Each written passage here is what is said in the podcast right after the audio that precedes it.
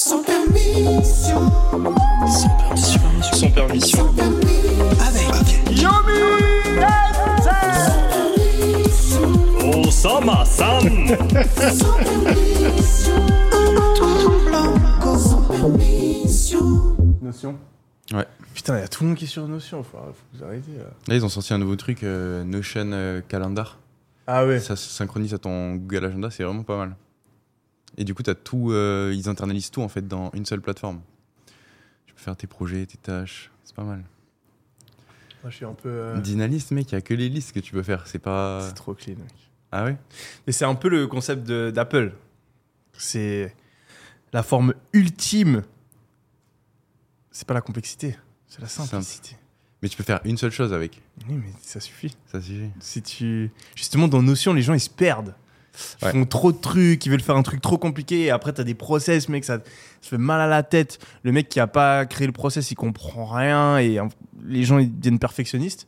Alors que dans Dynalist, c'est clean. Et genre, Mais- quand t'apprends des trucs, tu les mets où? Tu les mets, euh, par exemple, euh, je sais pas, un podcast ou tu Là, un le livre? problème, c'est que je suis en train de venir sur Notion là. Avant. À mon grand regret. Ah là, tu vois, la complexité, ça, regret. ça a du bon parfois. Ouais, parfois oui.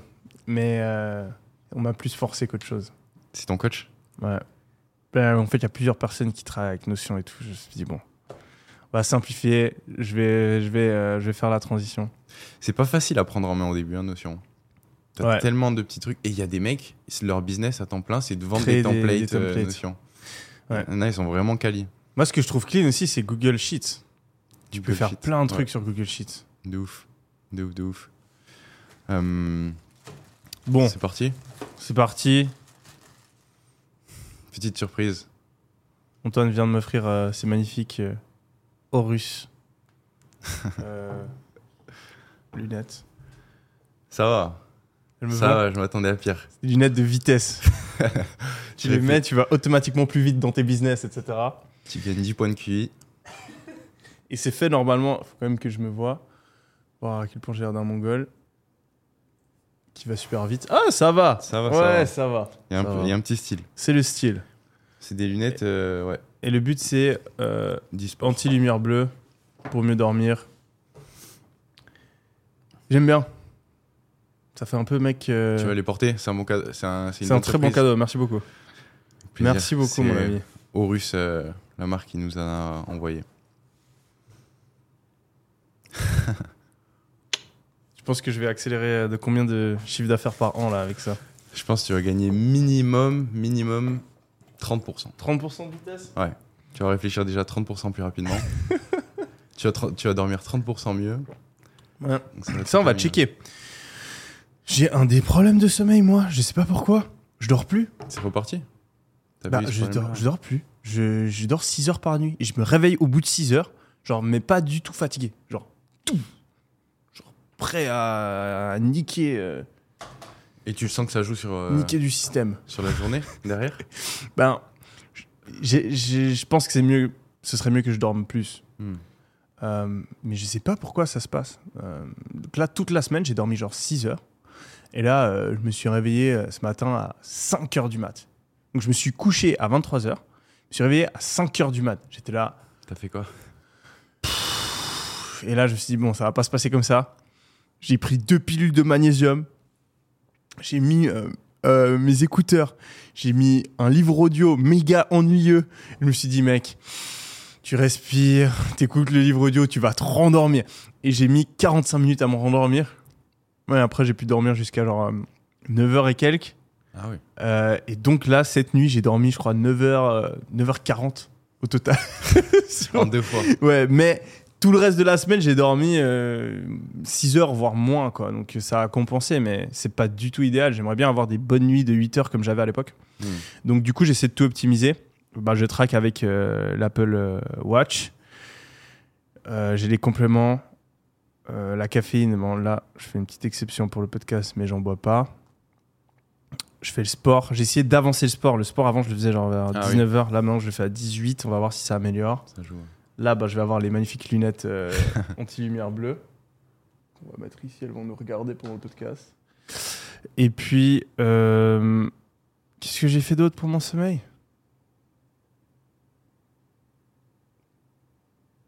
Ouais, je, coupe, euh, je coupe les activités à 22h. Quoi. Moi, j'ai trouvé un hack qui marche trop bien pour m'endormir rapidement. Mhm.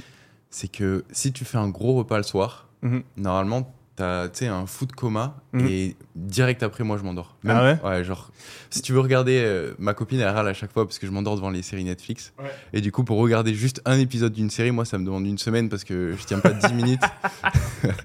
Ouais, donc t'as pas de problème de sommeil, toi. non, je dors comme un bébé. Mais euh, le truc du, de la nourriture, euh, j'avais vu Brian Johnson qui disait qu'il fallait justement pas digérer pendant que tu dormais parce que ça niquait ton score. C'est vrai que j'avais vu ça aussi. Donc moi j'essaie justement de manger vers 19h, pas trop tard.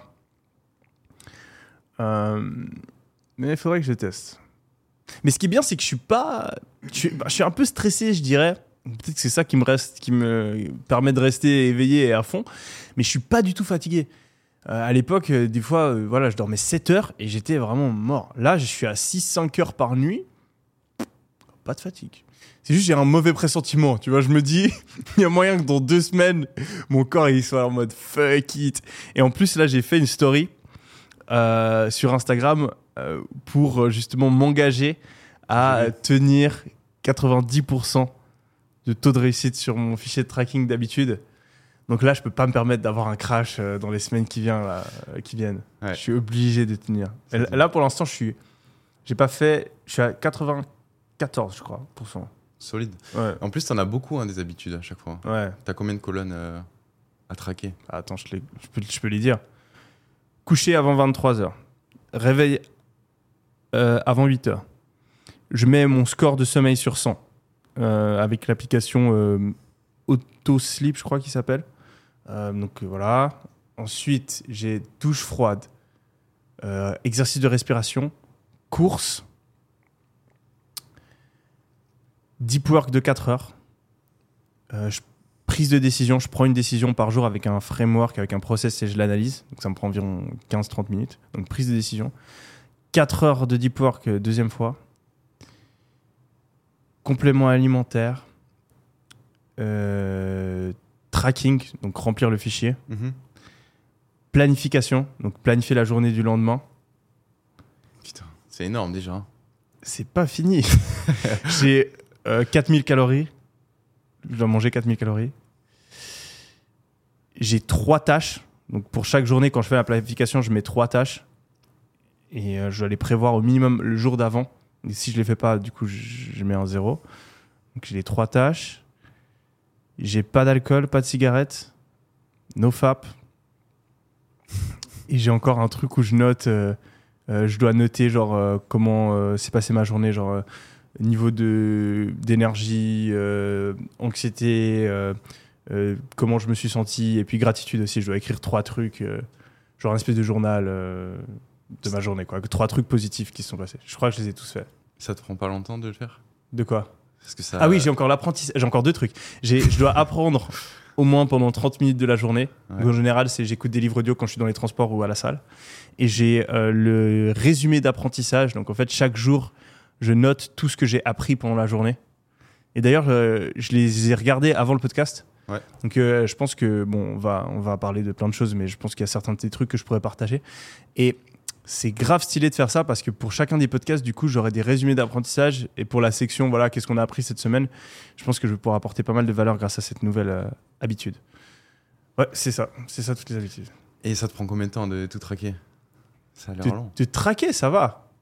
Tu dis de les faire ou vraiment de les traquer Non, de les traquer. Non, les que traquer, c'est fait en 5 minutes par jour, tu vois. C'est est-ce que je l'ai fait ou je l'ai pas fait, tu vois. Tu mets des 1. Même le petit journal, euh, Le journal, il est, c'est 5 minutes. 5 minutes. C'est vraiment, je remplis euh, un fichier sur Google Sheet, j'ai quelques questions. Le résumé d'apprentissage, il me prend une 10-15 minutes en général. La prise de décision, elle me prend 15-30 minutes. C'est galère la prise de décision parce que chaque fois je prends des décisions, tu vois, tu mets des décisions que tu repousses, qui sont compliquées, tu dois prendre tous les facteurs en compte. Il y a un gros process tu- qui suit le livre euh, Decisive là, que, Mm. dont j'avais parlé dans un podcast précédent. Euh, et je l'ai encore complété avec d'autres livres sur la prise de décision que j'ai lu depuis. Euh, pff, ça, c'est ça, c'est une galère, ça. mais, mais tu progresses énormément. C'est quoi les grosses prises de décision là auxquelles t'es es confronté? Ben là, avant de venir, justement, je faisais ça. En gros, je me suis rendu compte qu'il y avait un problème dans mon, ma manière de fonctionner. Euh, je fonctionne avec les OKR, Mhm. donc qui est un système démocratisé par Google qui permet de prioriser et planifier les objectifs de ton entreprise. Euh, c'est utilisé par énormément de boîtes et il y a un livre euh, qui, a écrit par, qui a été écrit par John Doerr qui travaille chez Google et qui est la personne qui a créé les OKR. Euh, je sais plus le nom de ce livre, on le mettra euh, quelque part ici, qui est super stylé et, qui explique comment faire ça. J'avais lu ce livre, je me souviens, j'étais en vacances aux Seychelles, c'était en 2000, début 2022, j'avais lu ce livre. Euh, suite à ça, on avait vraiment bien implémenté les OKR dans mes entreprises. À l'époque, on le faisait, mais c'était un peu euh, voilà, fait à l'arrache. Depuis début 2022, c'est très clean. Le problème, c'est que on faisait qu'une partie de ce process OKR, qui est les OKR trimestriels. À chaque début de trimestre, on se posait avec nos équipes et on réfléchissait c'est quoi trois gros objectifs? Et ensuite par objectif on a ce qu'on appelle des key results. Donc objectif key results c'est pour ça que c'est OKR donc objectif et résultats clés. Et euh, ben tu mets 3 à 5 résultats clés par objectif qui sont euh, des mesures quantitatives. Par exemple euh, tu veux je sais pas faire croître ta chaîne YouTube. Ça c'est ton objectif faire exploser la chaîne YouTube. Et ensuite tu as des résultats clés vont te permettre de, de mesurer si tu as atteint cet objectif ou pas. Parce que faire exploser la chaîne YouTube, ça veut tout et rien dire. Il nous faut des mesures quantitatives. Donc là, tu te dis, euh, je veux gagner X euh, abonnés, je veux faire euh, ce nombre de vidéos, je veux lancer un nouveau concept. Et ensuite, ces key results, ben, tu les attribues aux différentes personnes de ton équipe. Tu peux aller même plus en détail et décomposer chaque résultat clé en une liste d'actions que tu peux planifier ensuite dans ton euh, calendrier, etc.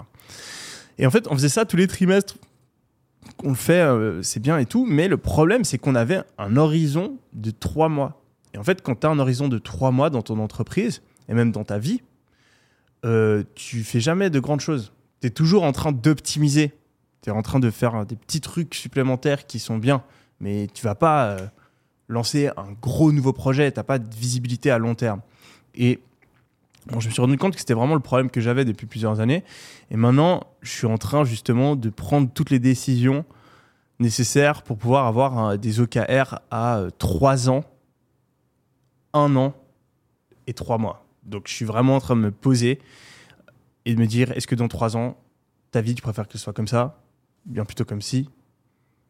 Si tu atteins ça, comment tu te, comment tu te sentiras Euh, Qu'est-ce que tu es prêt à sacrifier Combien d'objectifs tu peux prendre en même temps. Euh, et j'ai créé un process parce que vraiment maintenant moi un truc que j'ai remarqué sur les semaines passées sur les semaines précédentes c'est la puissance du process. C'est un truc qui est tellement sous côté il n'y a pas de vrais gros livres sur les process. J'ai cherché d'ailleurs. Il y a des petits livres mais si j'écris un livre une fois je pense que ce sera un des thèmes principaux Euh, parce que on parlait d'ailleurs dans un podcast précédent euh, du fait de la différence entre s'informer et d'apprendre. Ouais. Où quand tu t'informes, tu as des informations, quand tu apprends, tu as un changement de comportement. Et une des meilleures manières d'avoir un changement de comportement, c'est de créer un process et de l'intégrer dans tes routines. En fait, moi, ce que j'ai, j'ai ce fichier de tracking de toutes mes habitudes que je suis euh, religieusement euh, tous les jours. Ça m'arrive de manquer un jour des fois, mais en général, euh, je suis toujours en train de traquer. Et en fait, du coup, j'ai que cette habitude à maintenir. La seule habitude que je dois vraiment maintenir dans ma vie, Mm. c'est le tracking. Et je sais que si je fais le tracking, automatiquement, mon cerveau, il va vouloir faire le reste parce que s'il y a que du rouge et que je fais pas mes habitudes, il va péter un plomb.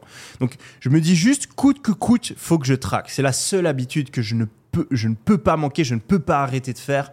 Euh, tu vois, pendant un mois, je peux arrêter de prendre des douches froides, par exemple, ça va pas changer ma vie, mais je peux pas arrêter mon tracking. Parce que si j'arrête mon tracking, il y a toutes les habitudes qui tombent à l'eau, tout mon système, tout mon process de vie et d'apprentissage tombe à l'eau. Donc je me dis, le tracking, je le fais coûte que coûte. Et ensuite, j'ai ce fichier sur Excel avec les habitudes. Et donc, imaginons, je regarde un podcast et euh, dans le podcast, j'entends que c'est super important de résumer l'apprentissage. Qu'est-ce que j'ai à faire? Je rajoute juste une habitude, ok, résumer l'apprentissage tous les jours. Donc là, j'ai, qu'est-ce que j'ai fait pour apprendre, pour transformer une information en apprentissage? Le seul truc que j'ai fait, c'est modifier une ligne dans mon process. Et ce sera beaucoup plus efficace, juste ce petit changement, Mm. que euh, juste de me dire, ah ouais, à partir de maintenant, euh, euh, je vais euh, et vraiment essayer de résumer dans ma tête euh, quand je quand j'apprends un truc. euh, ouais, c'est vrai. Ouais, je vais je vais je vais essayer de d'avoir un carnet maintenant et je vais je m'achète le carnet et puis j'écris. Tu vois, Ouais. ça marche pas. Ouais. Donc maintenant j'ai un peu ce cheat code où j'ai juste à modifier le process pour apprendre. Et euh, bah en fait, ce que j'ai fait du coup pour mes OKR, je me suis, j'ai la même réflexion. Je dis comment est-ce que j'apprends à améliorer ma priorisation Je vais pas juste lire un livre dessus, faire un résumé, je sais pas, en parler à quelqu'un, euh, demander des conseils. Je vais modifier mon process. Et donc je vais arrêter d'avoir un process où je fais que euh, les OKR sur trois mois. Et je vais avoir un process où j'ai les- mes OKR sur trois mois, sur un an et sur trois ans. Hmm. Donc j'ai modifié mes fichiers pour que ça m'oblige à faire euh, le travail complet à chaque fois. Et j'ai créé un nouveau fichier qui est trop stylé. Je te recommande de le faire aussi. Qui permet de prioriser sa life. Parce que quand on parle de prise de décision, on pense souvent à euh, voilà, euh, est-ce que je prends un t-shirt noir ou un t-shirt blanc Est-ce que je fais ça ou ça? Mais une grosse partie de la prise de décision, c'est la priorisation. La priorisation, c'est de la prise de décision pure. C'est est-ce que je fais ça à la place de ça? Mm. Qu'est-ce que je fais en premier? Il n'y a pas plus euh, typique d'une prise de décision. Et c'est les décisions souvent les plus importantes euh, qui vont être prises quand tu priorises ta vie. Et en fait, le truc, le problème qu'il y a dans le process OKR, euh, chez pas mal de gens, c'est qu'ils viennent et ils se disent, euh, OK, c'est quoi les trois objectifs importants pour mon entreprise? C'est quoi les objectifs les plus importants pour moi ou pour ma chaîne YouTube? Et bah, ils en prennent trois et après ils font les key results, etc. Mais là, en fait, ils ont juste pris trois objectifs. Ils se sont dit, OK, c'est ceux qui ont l'air les plus importants, mais ils n'ont pas vraiment de données objectives et ils n'ont pas eu de process pour définir que les trois objectifs qu'ils mettent dans les OKR, c'est vraiment les trois objectifs les plus importants. Mm. Et pour définir que quelque chose est plus important que quelque chose d'autre, il faut avoir euh, un point de comparaison, il faut avoir une mesure, une échelle, quelque chose. Tu peux pas juste te dire, tu peux pas répondre à la question est-ce que c'est plus important de gagner 100 000 abonnés sur YouTube au cours des trois prochains mois ou est-ce que c'est plus important de euh, augmenter euh, ton chiffre d'affaires de Ouais, euh, 30% Co- Comment est-ce que tu peux me répondre à cette question? Tu vois? Tu Ouais. es obligé de créer une- un, Un point de comparaison, un framework. Ouais. Et ça, personne, la plupart des gens ne l'ont pas. Ils ont peut-être dans un coin de leur tête le framework business, en mode combien de profit ça va me rapporter. En général, tu essaies d'optimiser par rapport à ça quand tu es entrepreneur. Mais ce framework-là, là, il marche plus quand tu mêles ça à des objectifs qui ne sont pas pure- purement financiers. Donc, imaginons que euh, tu fais des OKR pas pour ton business, mais pour toi, par exemple, euh, parce que du coup, je fais aussi des OKR pour moi personnellement. Euh, il te faut un moyen de comparer. Est-ce que c'est plus important pour toi de, je sais pas, augmenter ta personal brand, même si potentiellement ça va pas te faire gagner de l'argent tout de suite, comparer l'augmentation de, je sais pas, le chiffre d'affaires que tu fais en créant un nouveau pôle marketing, et comparer le fait de passer des vacances avec tes amis ou de commencer un nouveau sport? Sinon, tu pourras pas prioriser correctement ces différentes activités. Et du coup, bah, j'ai créé un nouveau process. Vraiment, je fais que ça. C'est chaque truc que j'essaie de mettre en place dans ma vie, je crée un process. Et donc, j'ai créé ce nouveau process pour mes key results où je vais lister toutes les choses que j'ai envie de faire. Donc, imaginons, je fais mes OKR perso, je vais mettre euh, lancer ce nouveau business, engager euh, ces nouvelles personnes, euh, créer euh, une nouvelle chaîne YouTube. euh, Qu'est-ce qu'il y a d'autre Euh, Je sais pas, lancer une nouvelle formation, revendre ce business-là. Tu listes tout. Et ensuite, j'ai des colonnes. Genre, combien est-ce que je pense que ça va me rapporter financièrement sur les deux prochaines années? Deux ans, je l'ai mis arbitrairement parce que un an, je trouve que c'est un peu court. À partir de trois ans, ça devient méga compliqué d'estimer combien tu vas gagner. J'ai trouvé que deux ans, c'était un juste milieu. Donc, combien est-ce que je vais gagner financièrement par rapport si je mets la chose que j'ai envie de mettre en place? Ensuite, je définis exactement les actions que je dois faire. Donc, si tu te dis par exemple euh, lancer une nouvelle chaîne YouTube euh, où je fais que des interviews, imaginons, euh, je vais mettre euh, quel est l'objectif, donc le résultat que j'espère, par exemple gagner 100 000 abonnés en un an. Mhm. Et ensuite, je vais mettre les actions. Quelles actions je pense devoir mettre en place pour atteindre l'objectif Par exemple, je vais euh, engager un mec qui est en charge de cette euh, chaîne. Je vais euh, contacter 200 entrepreneurs pour faire des interviews. Je vais réaliser un nouveau branding. Je vais engager un nouveau community manager pour qu'il planifie les interviews, loue la salle, etc. Donc je fais la liste de tout ce que je vais faire. Et ensuite, pour chacun des trucs que je vais faire, je mets le nombre d'heures que ça me prend. Hmm. Donc je mets genre ça, je le 2 heures, 5 heures, 20 heures, etc. je fais l'addition de tout ce truc. Mhm. Je l'écris dans la colonne d'après qui est le nombre d'heures que ça me prend. Et après, j'ai une dernière data. Et celle-là, j'ai mis du temps avant de la trouver et ça m'a vraiment grave débloqué. C'est la data bonheur. Je mets bonheur. Et là, tu te dis, attends, mais mec, t'as de l'argent, t'as un truc qui est, qui est quantitatif. Et là, t'as du bonheur. euh, comment est-ce que tu vas quantifier ça? C'est c'est la merde. Ouais. Et en fait, j'ai une question qui est trop stylée et qui te permet de tout mettre sur la même échelle. Tu te dis, hors argent que je vais gagner, combien est-ce que je serais prêt à payer pour que ça se soit fait automatiquement sans que j'ai rien à faire? Hmm. Imaginons tu veux devenir euh, fort euh, au poker, tu vois. Tu te dis combien je suis prêt à payer pour claquer des doigts et demain être fort au poker? Et là du coup, tu as cette variable euh, bonheur qui est plus ou moins prise en compte. Ouais, valeur que tu estimes. La valeur de, voilà, de cette Ouais. chose-là. Quand c'est des trucs qui sont pas monétaires, si c'est des trucs vraiment purement financiers, la variable bonheur, tu mets zéro. Et donc, après, tu fais un calcul, tu additionnes combien tu penses gagner grâce à cette chose-là sur les deux prochaines années, au bonheur que ça va t'apporter, et tu divises par le nombre d'heures que tu as calculé en faisant la liste juste avant. Ça va te donner un ratio. Et tu fais ça pour tous les trucs que tu peux faire. Après, tu as une liste avec plein de ratios. Bien sûr, tu essaies de mettre dans la liste que des tâches qui prennent plus ou moins le même nombre d'heures. Euh, donc, tu vas pas mettre, par exemple, euh, euh, faire un post LinkedIn. Parce que sinon, tu es encore là demain. Tu prends que des gros projets, quoi, des trucs qui vont te prendre un trimestre, par exemple, si tu fais les OKR du trimestre, ou un truc qui vont te prendre un an si tu fais les OKR de l'année, ou un truc qui va te prendre trois ans si c'est les trucs de trois ans. Et ben, tu essaies d'en faire une vingtaine, une trentaine. Après, au bout d'un moment, ça devient épuisant hein, parce que c'est difficile. Et tu les tries. Et après, tu mets sur Excel, là, tu mets trier par ordre euh, de ratio. Hmm. Et donc là, en haut, tu as les trucs qui ont le meilleur ratio, donc le meilleur rapport argent plus bonheur divisé par le nombre d'heures. Et ces trucs-là, tu vas les voir en haut.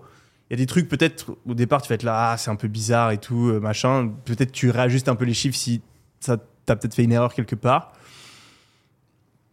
Et après, tu prends littéralement, je sais pas, les cinq premiers et tu les mets dans ton dans tes OKR. Hmm. Et maintenant, tes OKR, c'est vraiment des trucs qui sont objectivement plus importants pour toi que le reste.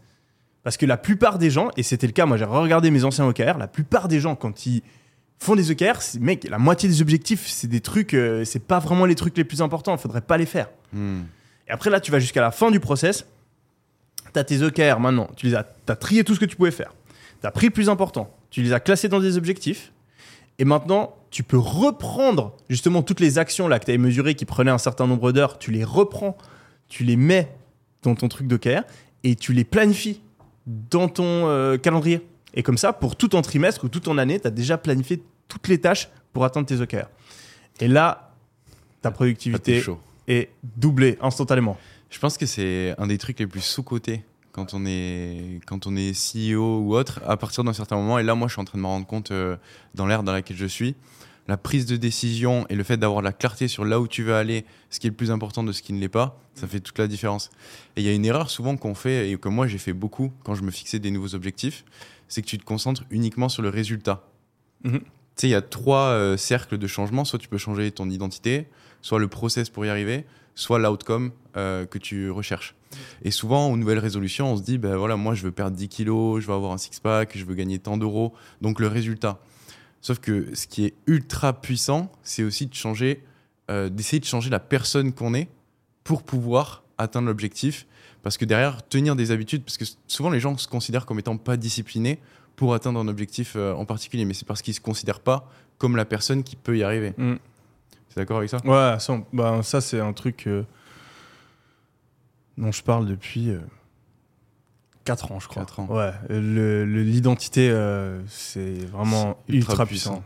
Moi, je m'en suis rendu compte quand j'ai préparé mes concours pour devenir euh, pilote dans l'armée.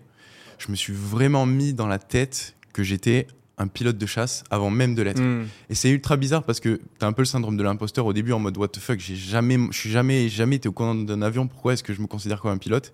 Mais vraiment, j'ai fait ça, faut être un peu fou, tu vois, et tous les jours, je vivais aligné avec mon objectif. Parce que c'était mon identité, donc je- je- j'écoutais ce que les pilotes de chasse disaient et je faisais tout comme eux, tu vois, je faisais de la visualisation, des choses comme ça. Ouais. Et ça m'a vraiment aidé à performer le jour des concours euh, Ouais. parce que je m'étais mis dans cet état d'esprit-là. Non, mais ça m'étonne pas. euh, Je pense que c'est une compétence ultra sous-cotée. Ouais. Le fait de réussir À de s'auto-manipuler, en fait. Ouais. De réussir à se, se mentir à soi-même Ouais. et à se convaincre de quelque chose qui euh, n'est pas vrai, mais qui devient vrai parce qu'on le pense. Mm. Et euh, moi, c'est- un truc que j'utilise depuis que je suis gamin. Et, les gens, enfin souvent, t'as as, les deux camps. T'as des gens, quand tu leur expliques que tu fais ça, ils disent Ah ouais, ouais, moi aussi, et tout. Des fois, j'ai testé et tout, ça marche bien. Et t'as des, t'as des gens qui comprennent vraiment pas. Ouais. Mais il faut vraiment, je- si vous êtes une personne là, qui regarde ce podcast et que vous comprenez vraiment pas, juste essayez une fois.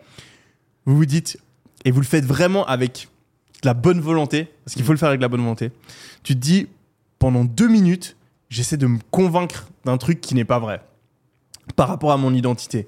Imaginons, t'es fumeur, tu te t'auto-convaincs que t'es pas fumeur. Et dans ta tête, tu, pendant deux minutes, tu bourrines les phrases qu'une personne qui ne fume pas se dirait. Ouais. Par exemple, tu te dis, ah, la clope, ça pue. Ah ouais, putain, les fumeurs, euh, vraiment, je comprends pas. euh, Ils se détruisent la santé, euh, ils pensent pas à leur famille. Jamais moi, je pourrais fumer. Ah, voilà, non, en plus, moi, je suis sportif, moi, j'aime bien courir, etc. Et ce genre de phrases en boucle dans sa tête. Et vraiment, les croire, les croire, les croire, les croire, les croire, les croire, les croire. Et à la fin des deux minutes, normalement, si vous l'avez bien fait, tu sauras que t'es quand même plus ou moins fumeur. Mais il y aura un petit doute dans ton esprit. Et à la prochaine club, tu vas te dire, ah, peut-être pas en fait. Ouais, ouais, ouais. Et si tu continues à appliquer euh, cette voie-là, euh, c'est une des meilleures manières d'arrêter de fumer. Moi, je, je- je- cette technique, je l'utilisais en fait. euh, euh, je sais pas pourquoi, j'ai commencé à faire ça. la première fois que j'ai fait du théâtre, Mhm. Où je devais jouer une scène où j'étais énervé, et en fait, je faisais que de me marrer. Parce que tu vois, c'est drôle euh, quand tu fais du théâtre, quand tu joues un, jeu- un rôle avec tes potes ou quoi, tu te regardes dans les yeux et t'éclates de rire. Et euh, là, je me suis dit, euh, vas-y, euh, il y avait un peu une compète. en gros, quand j'étais petit, j'étais ultra compétitif. Donc, je voulais vraiment être le meilleur des acteurs de toute la classe. quoi.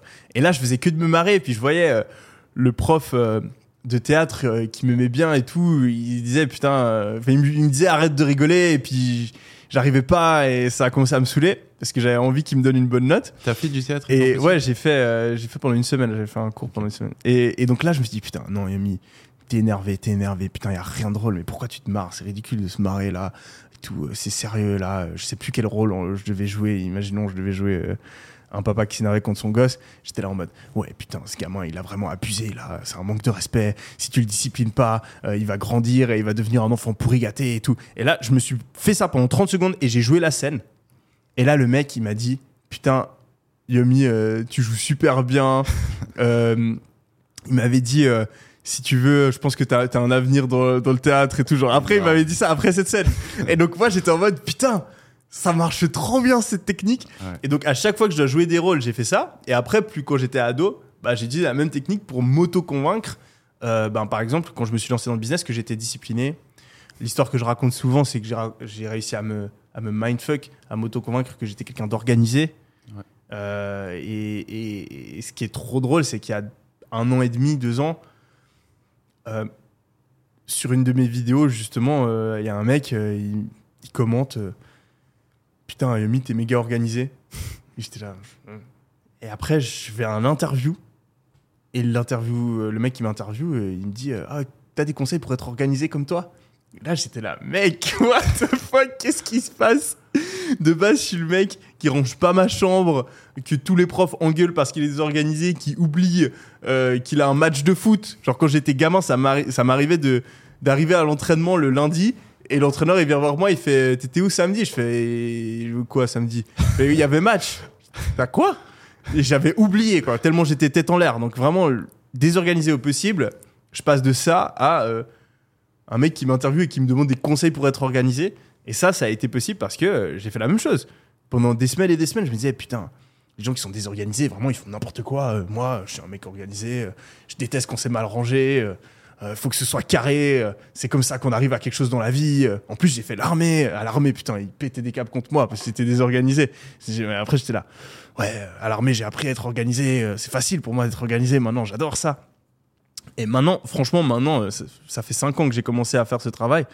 Vraiment, euh, franchement, j'aime pas quand c'est pas rangé, j'aime pas quand c'est pas carré. euh, Je suis vraiment devenu organisé, quoi. Ouais, c'est ultra puissant, ces fort. changements d'identité qu'on peut avoir. Ouais. Moi, l'organisation, ça me l'avait fait aussi euh, juste en me disant euh, si je fais mon lit tous les matins, Ouais. ça veut dire que je suis une personne organisée. Ouais. Et petit à petit, en fait, à force, bah, je me suis auto-considéré aussi comme une personne organisée.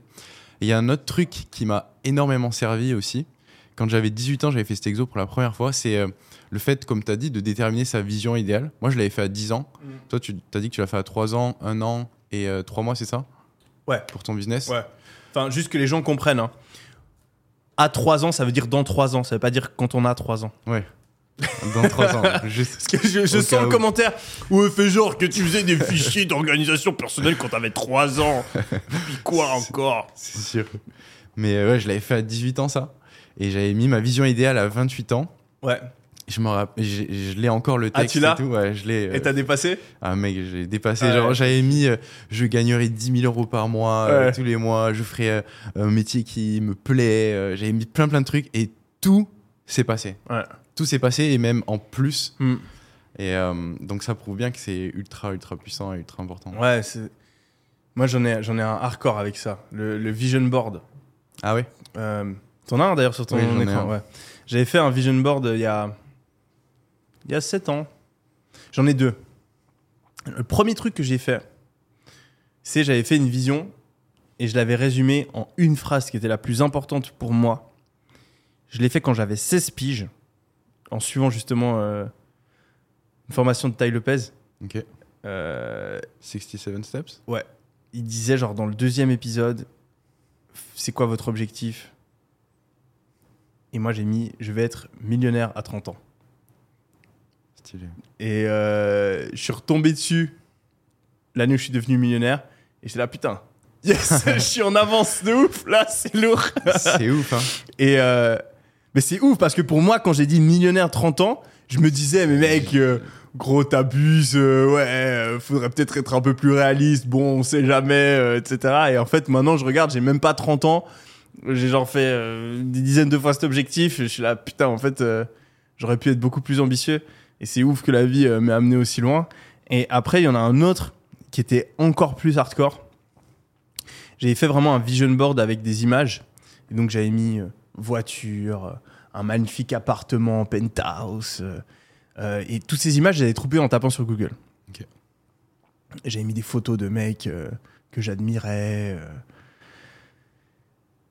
Et là, je fais ma vie, machin, mes business commencent à fonctionner. J'arrête l'université, je déménage avec mes potes, on part à Londres, euh, on commence à visiter des appartes et tout, c'est vraiment la vie qui s'enflamme, etc. On gagne des millions, euh, on comprend pas trop ce qui se passe. Et euh, quand je suis à Londres, on, visite quatre appartements. Je me rappelle à l'époque, j'avais fait des stories sur Instagram où je l'avais demandé à ma communauté lesquels appartements vous préférez. Et dans un de ces appartements, j'arrive comme ça dans la, dans la chambre et je me dis putain, ça, ça me dit quelque chose. J'ai l'impression d'avoir déjà vu cet appart et tout. Tiens, je dis ah bon, ok, je regarde. Au final, on prend même pas cet appart-là que je trouvais dingue. On en prend un autre que je trouvais encore mieux. Et euh, quelques jours plus tard, je retombe sur mon vision board. Et là, je vois une image sur le vision board et je suis là, attends, chelou cette image, j'ai l'impression de l'avoir déjà vue. et en fait, l'image du vision board, c'est l'appart que j'ai visité, mais le, le même, incroyable. il y en a que un seul dans Londres et je savais même pas que c'était un appartement à Londres. Je suis allé dedans. J'aurais pu l'avoir cet appartement et je l'ai pas pris parce que j'avais un appart qui était encore mieux. C'est ouf. C'est un truc de malade. C'est un truc de C'est malade. genre, moi, je crois pas vraiment, tu vois, en ce truc de.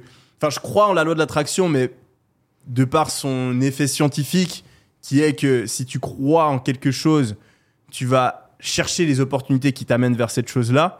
Je crois pas qu'il y a un truc magique ou quoi, Mais là, c'était presque de la magie, quoi. C'était ouais. abusé. C'était littéralement le même putain d'appart, quoi. C'est ouf. C'est ouf. Ouais, non, mais ça prouve que c'est ultra important de faire euh, proactivement cet exercice. Et moi, toutes les personnes que j'ai rencontrées et qui ont eu du succès quelconque euh, dans quelconque domaine, j'ai l'impression qu'ils ont tous ce trait de caractère commun où ils planifient quand même une partie de l'avenir pour pouvoir euh, avoir de la clarté sur ce qu'ils veulent accomplir. Tu avais parlé de Taï Lopez euh, et de l'impact qu'il avait eu sur ta vie. C'est quoi les trucs euh, que tu as retenus euh, euh, de Taï après le podcast qu'on a fait avec lui? Ouais, parce que du coup, le podcast, je pense, ne sera pas encore euh, Ah, sorti. il sera pas encore sorti Parce qu'il faut euh, faire la traduction sur 3 heures de. Ouais. euh, Fais un petit teasing alors. mais ouais, donc on a, on a fait un, un podcast avec Ty Lopez. On s'est bien entendu, j'ai passé quelques jours avec. Après, on s'est revu deux, trois fois. Et euh, c'était ouf parce que. Ouais, c'est vraiment lui qui m'a lancé dans le business en ligne. Euh, moi, j'ai découvert Ty Lopez avant qu'il devienne viral. Il y a beaucoup de gens qui connaissent euh, probablement Ty Lopez qui regardent le podcast. C'est un, entrepreneur américain euh, qui a fait fortune euh, dans plein de business différents. Il avait une boîte de nuit, il a fait, je crois, des, des assurances ou des trucs dans les finances. Et après, il a eu une explosion dans le monde de la formation avec une vidéo où il dit Here in my garage, just bought this new Lamborghini. But you know what I like more than materialistic things? Books! Et cette vidéo, elle a fait des centaines de millions de vues, si ce n'est plus, sur YouTube. Euh, il l'utilisait comme pub à l'époque pour vendre un programme qui s'appelait les 67 Steps, euh, qui lui a rapporté des dizaines de millions. Euh, et ça, c'était en 2015 ou 2014, quelque chose comme ça. Et en fait, moi, je l'ai découvert avant qu'il explose tout ça. Donc, j'étais vraiment. euh, Je faisais partie, je pense qu'il devait avoir 10 000 abonnés quand j'ai découvert sa chaîne. Moi, j'étais gamin, je devais même pas avoir 16 ans. Et euh, en fait, lui, il m'a, dans un premier temps, fait découvrir le développement personnel. Parce qu'à l'époque, euh, moi, je connaissais pas du tout le développement personnel et je pense que c'est le cas pour beaucoup de gens. Mm. Maintenant, c'est populaire, mais il y a 10 ans, euh, moi, je me souviens, des fois, je lisais des livres de développement personnel, je cachais la couverture dans le train parce que, tu vois, lire un livre sur euh, comment t'améliorer, c'était un peu mal vu. C'était Ah, euh, T'as t'as euh. besoin de t'améliorer, toi? Et euh, ben, moi, en fait, ça m'a tout de suite passionné parce que je tombe sur ce mec, je trouve ultra intéressant ce qu'il dit. Euh, il me donne des informations sur comment devenir meilleur, quelque chose que j'essayais de faire par moi-même, mais quand t'as pas d'infos de l'extérieur, t'es un gamin, t'as 15 piges, euh, c'est très difficile. Donc je commence à regarder toutes ces vidéos et euh, ben, j'achète son programme de 67 Steps. Euh, et en fait, euh, dedans, t'avais 67 vidéos. Et vraiment, pendant 67 jours, une fois par jour, j'ai regardé une vidéo et je l'ai résumée. Et j'ai encore le résumé dans mon Google Drive. J'ai fait un premier résumé qui résume les vidéos. Et ensuite, j'ai fait un résumé actionnable donc par vidéo qui dit les actions que je dois mettre en place. D'ailleurs, il faut que je le relise parce qu'il y, a- des pépites dedans. Parce que les 67 Steps, autant certaines formations de taille, elles sont un petit peu faites à l'arrache, autant les 67 Steps, genre pour, pour 67 balles, euh, ça vaut le double, enfin, le, ça vaut 10 fois son prix, franchement. Et moi, en fait, je, à l'époque, j'avais presque que ça comme source d'information. Je les connaissais par cœur. Hmm. Et quand on faisait le podcast, tu vois, il sortait des trucs. Des fois, je savais ce qu'il allait dire parce que je le, connaissais par cœur, quoi. Euh, donc, moi, les plus grandes réalisations que j'ai eues euh, à ce moment-là, euh, elles ont transformé ma vie du tout au tout parce que j'avais 15 ans. Peut-être j'avais un peu plus, je sais plus exactement l'âge que j'avais. Je devais avoir 15 ans. Et à quand t'as 15 ans, j'ai peut-être plus, peut-être j'avais 17. Mais quand t'as cet âge-là, ton cerveau, il est tellement malléable. Et vraiment, j'ai l'impression que certaines parts de ma personnalité viennent de là. Hmm. Il y a un truc fondamental qui a changé euh, dans ma vie depuis que j'ai regardé euh, cette formation, c'est euh, ma capacité à me remettre en question. De base, je suis un mec très têtu.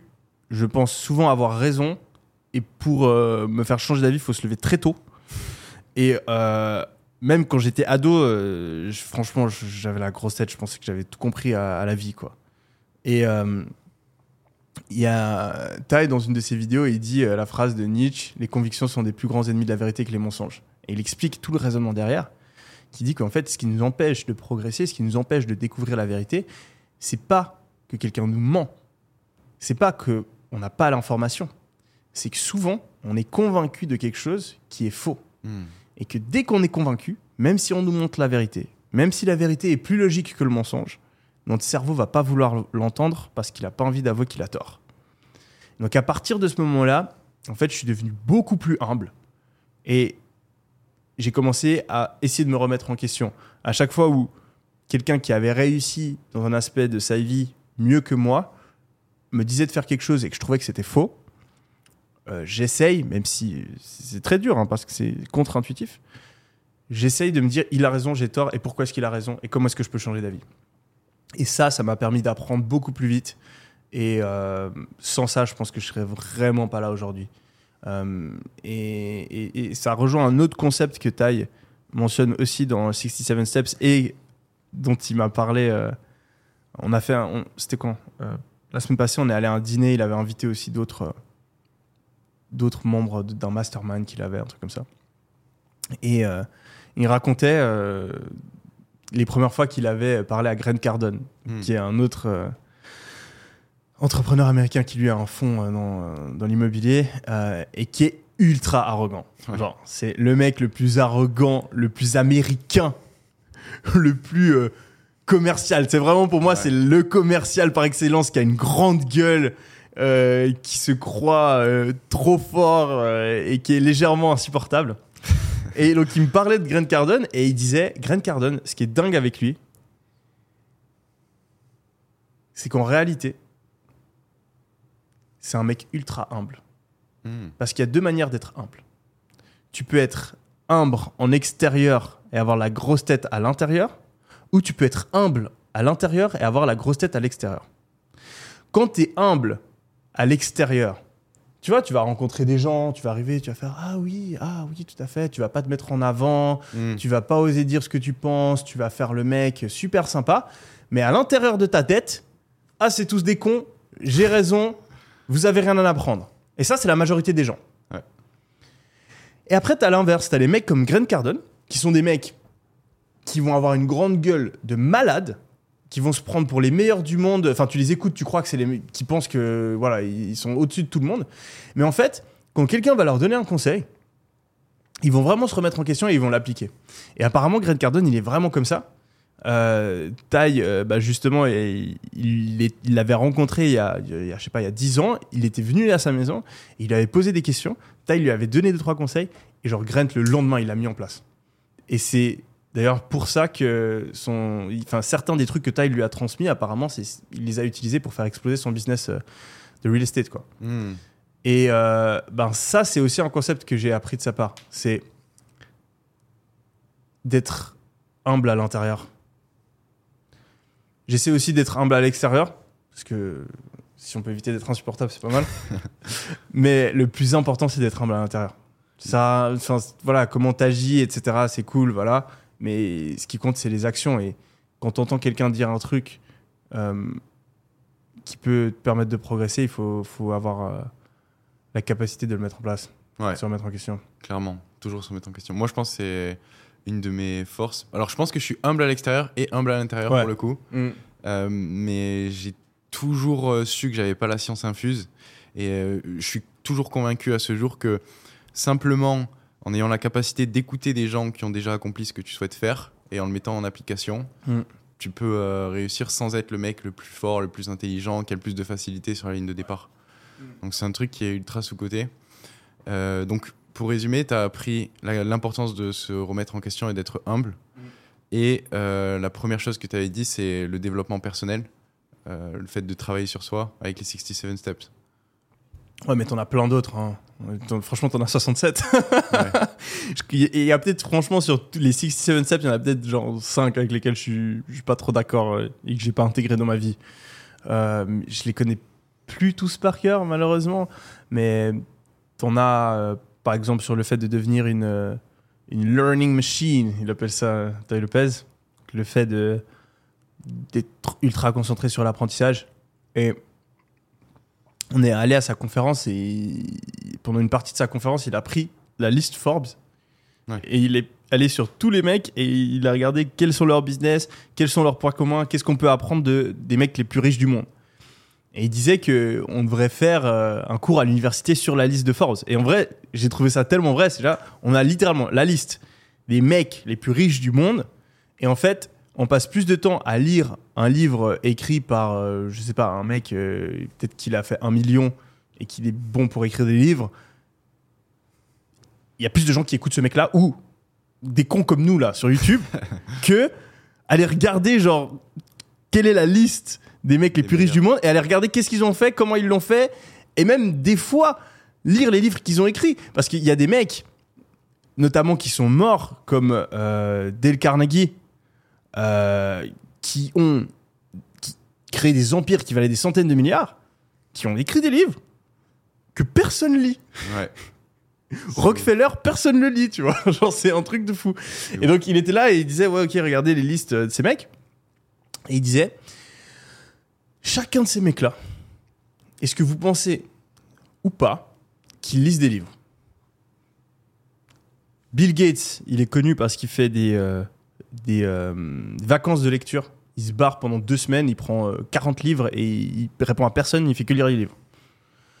Euh, Bernard Arnault, je crois qu'il a dit qu'il lisait beaucoup. Elon Musk, quand il était gamin, apparemment, il lisait deux livres par jour. Euh, Warren Buffett, euh, il fait que lire. Euh, il dit qu'il, quand il déjeune, il lit euh, ce qui est écrit sur son paquet de céréales. Donc, tu peux regarder tous les milliardaires, c'est des mecs qui sont passionnés par la lecture, qui sont passionnés par l'apprentissage. Donc, s'il y a bien un skill que tu dois développer si tu veux réussir, et pas seulement euh, dans le monde du business, je pense que c'est le cas dans tous les domaines, c'est le fait d'être capable d'apprendre. Donc, tu peux apprendre en lisant, tu peux apprendre euh, en t'entourant de personnes qui apprennent de leur côté, et donc tu peux apprendre de ce qu'ils apprennent. Tu peux apprendre, et c'est comme ça que beaucoup de personnes apprennent aujourd'hui, en regardant des vidéos sur YouTube, sur TikTok, etc. Mais il faut que tu deviennes une machine d'apprentissage. Ça, c'est vraiment super important. Je pense que c'est peut-être le truc le plus important. Et un truc aussi que j'ai trouvé super intéressant dans les 67 Steps, c'est un concept que Tai Lopez euh, nomme les mismatchs évolutionnaires. En fait, il explique que notre cerveau n'a pas changé depuis euh, 10 000 ans. Et que donc notre cerveau est adapté à un environnement complètement différent de l'environnement actuel. Notre cerveau est habitué à être un homme des cavernes qui chasse et vit dans des grottes. Et donc, par exemple, le, le mismatch évolutionnaire le plus connu, euh, c'est euh, le fait qu'on aime manger gras, Hmm. qu'on aime manger sucré, on aime manger tout ce qui a beaucoup de calories. Parce qu'à l'époque, on n'était pas sûr d'avoir un repas le jour d'après. Donc si tu trouvais de la bouffe qui était calorique, tu avais intérêt à le manger. Du coup, les humains qui aiment euh, les nourritures fortes en les aliments forts en calories, ils ont mieux survécu que les humains euh, qui préfèrent euh, manger des feuilles quoi. Donc notre palais s'est habitué à aimer ce qui est calorique. Aujourd'hui, on n'a plus de problème de calories. Donc si notre euh, cerveau était habitué à l'environnement actuel, il aimerait pas manger du McDo, il aimerait manger euh, ce qui est sain, des légumes, euh, de la bonne viande, etc. Mais malheureusement, notre cerveau ne s'habitue pas. Donc déjà, non seulement il n'a pas eu le temps de s'habituer, parce que pour s'habituer, euh, le processus d'évolution, ça prend des millions d'années, mais en plus de ça, pour que le cerveau ou le corps humain s'habitue et change à travers le processus de sélection naturelle, il faut que la majorité des humains meurent. Hmm. Aujourd'hui, avec la médecine, avec la société, il y a plein d'humains qui survivent qui à l'époque n'auraient pas survécu. Et donc il n'y a plus ce processus de sélection naturelle. Ce qui fait que réellement notre cerveau, notre corps n'évolue plus et n'évoluera plus tant que on redevient pas euh, une civilisation où l'extrême majorité des gens n'arrivent pas à survivre.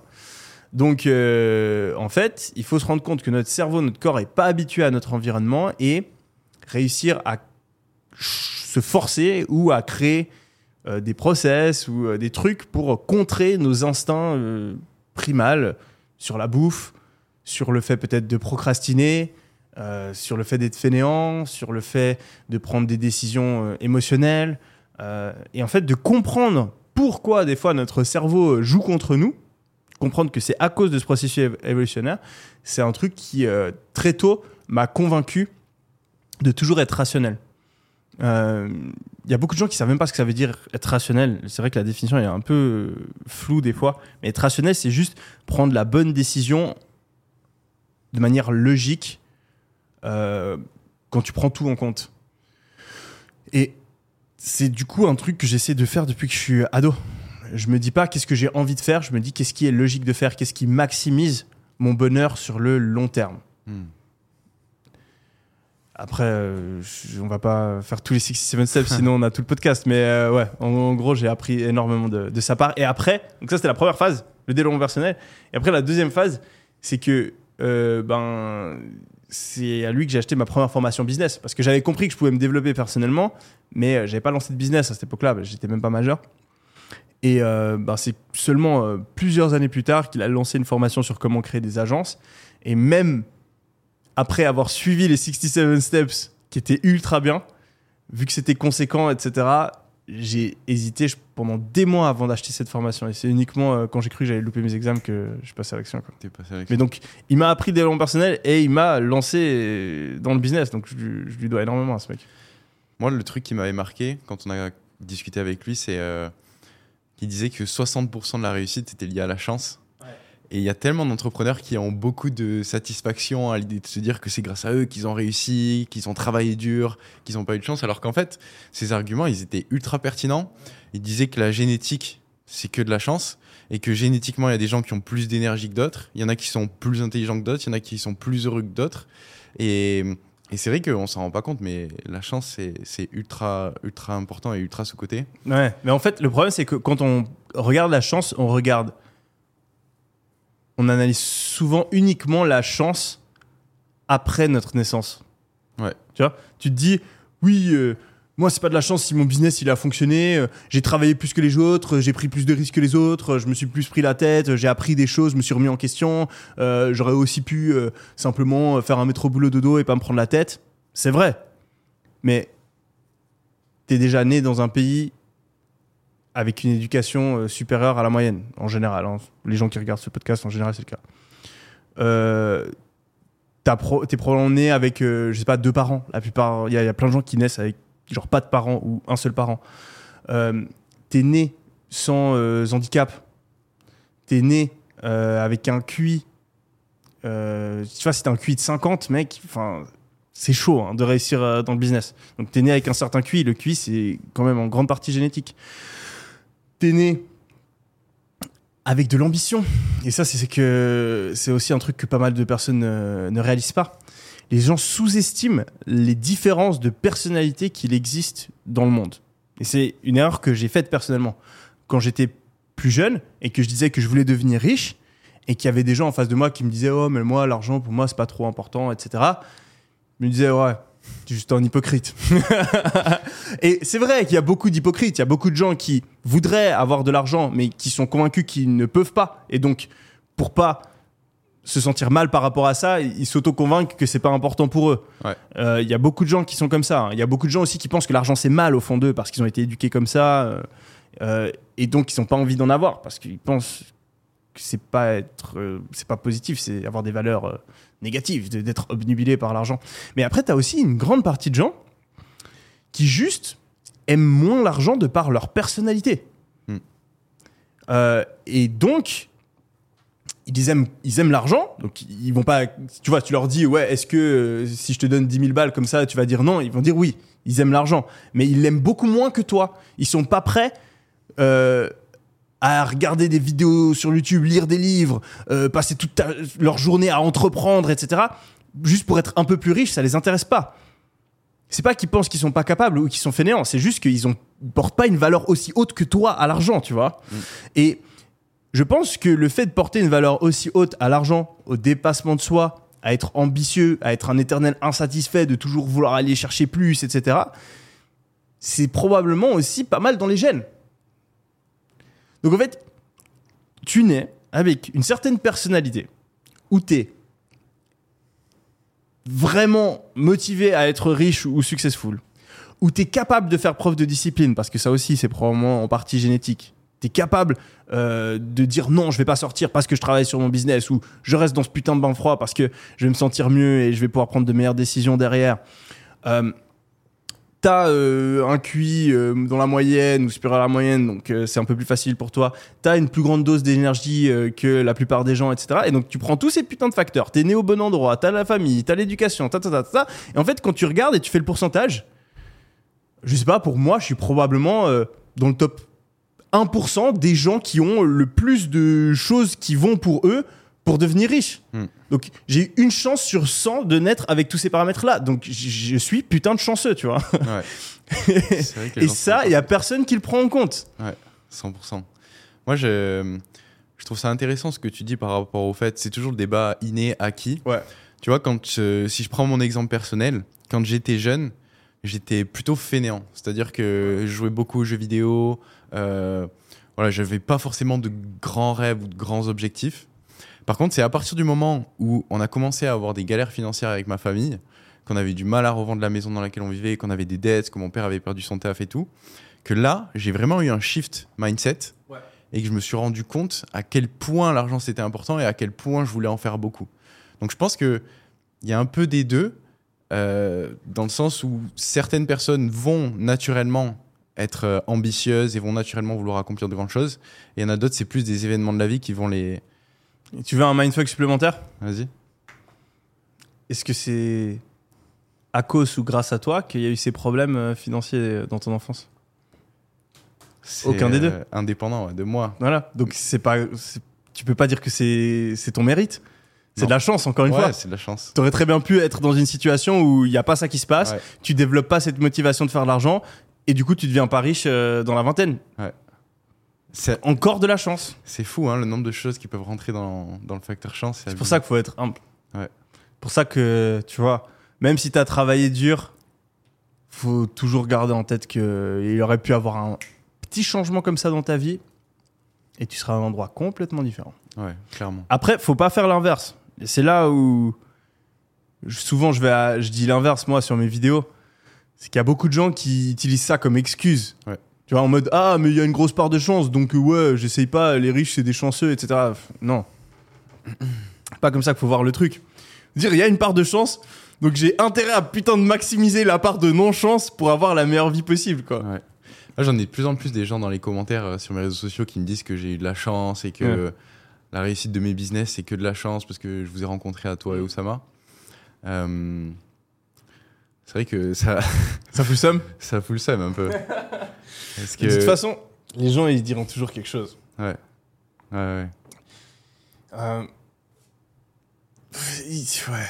C'est, c'est, en fait, il- c'est la jalousie, en fait, au final. ouais. Mais après, ils ont raison aussi. Bah, t'as toujours une part de chance, ouais. J'ai eu beaucoup de chance de il vous faut qu'on soit conscient. Ouais, c'est, et c'est bien et d'être avec vous. d'en Mais... être conscient, mais... mais je comprends pas l'intérêt de ce genre de commentaires, en fait. Ouais. Bon, c'est- Parce que je peux te garantir que tous les mecs qui ont écrit ces commentaires, on les aurait mis dans l'exacte même situation que toi. Mm. Euh, je pense pas que je serais devenu pote avec. je pense pas qu'on aurait voulu qu'ils fassent le podcast. Je pense que s'ils étaient venus sur le podcast, le podcast il aurait pas aussi bien fonctionné.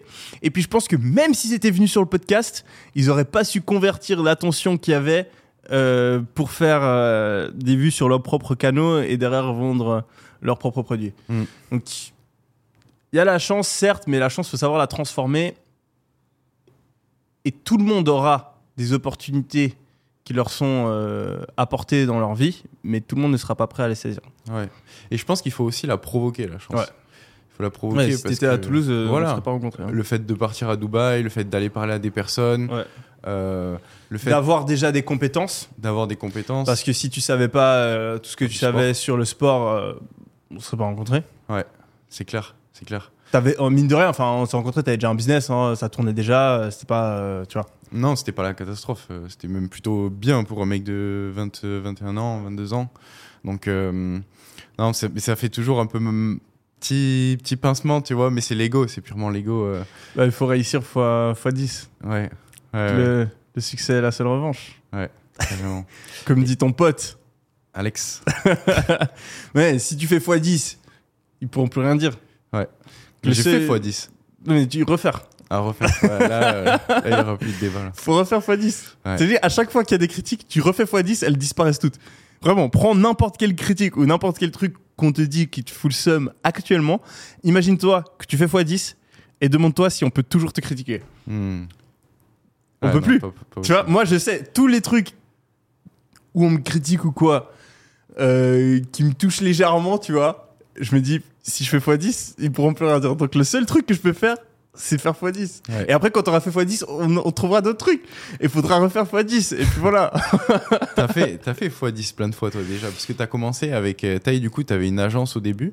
Ouais. C'était une agence SMMA. Ouais. Et pourquoi est-ce que t'as arrêté ce business-là euh, pour te conditionner sur autre chose? En fait, à l'époque, j'étais à l'université. Et euh, le gros problème des business de service, c'est que c'est assez difficile à scaler.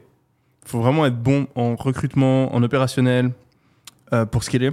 Ouais. Et à l'époque, j'étais nul en ça.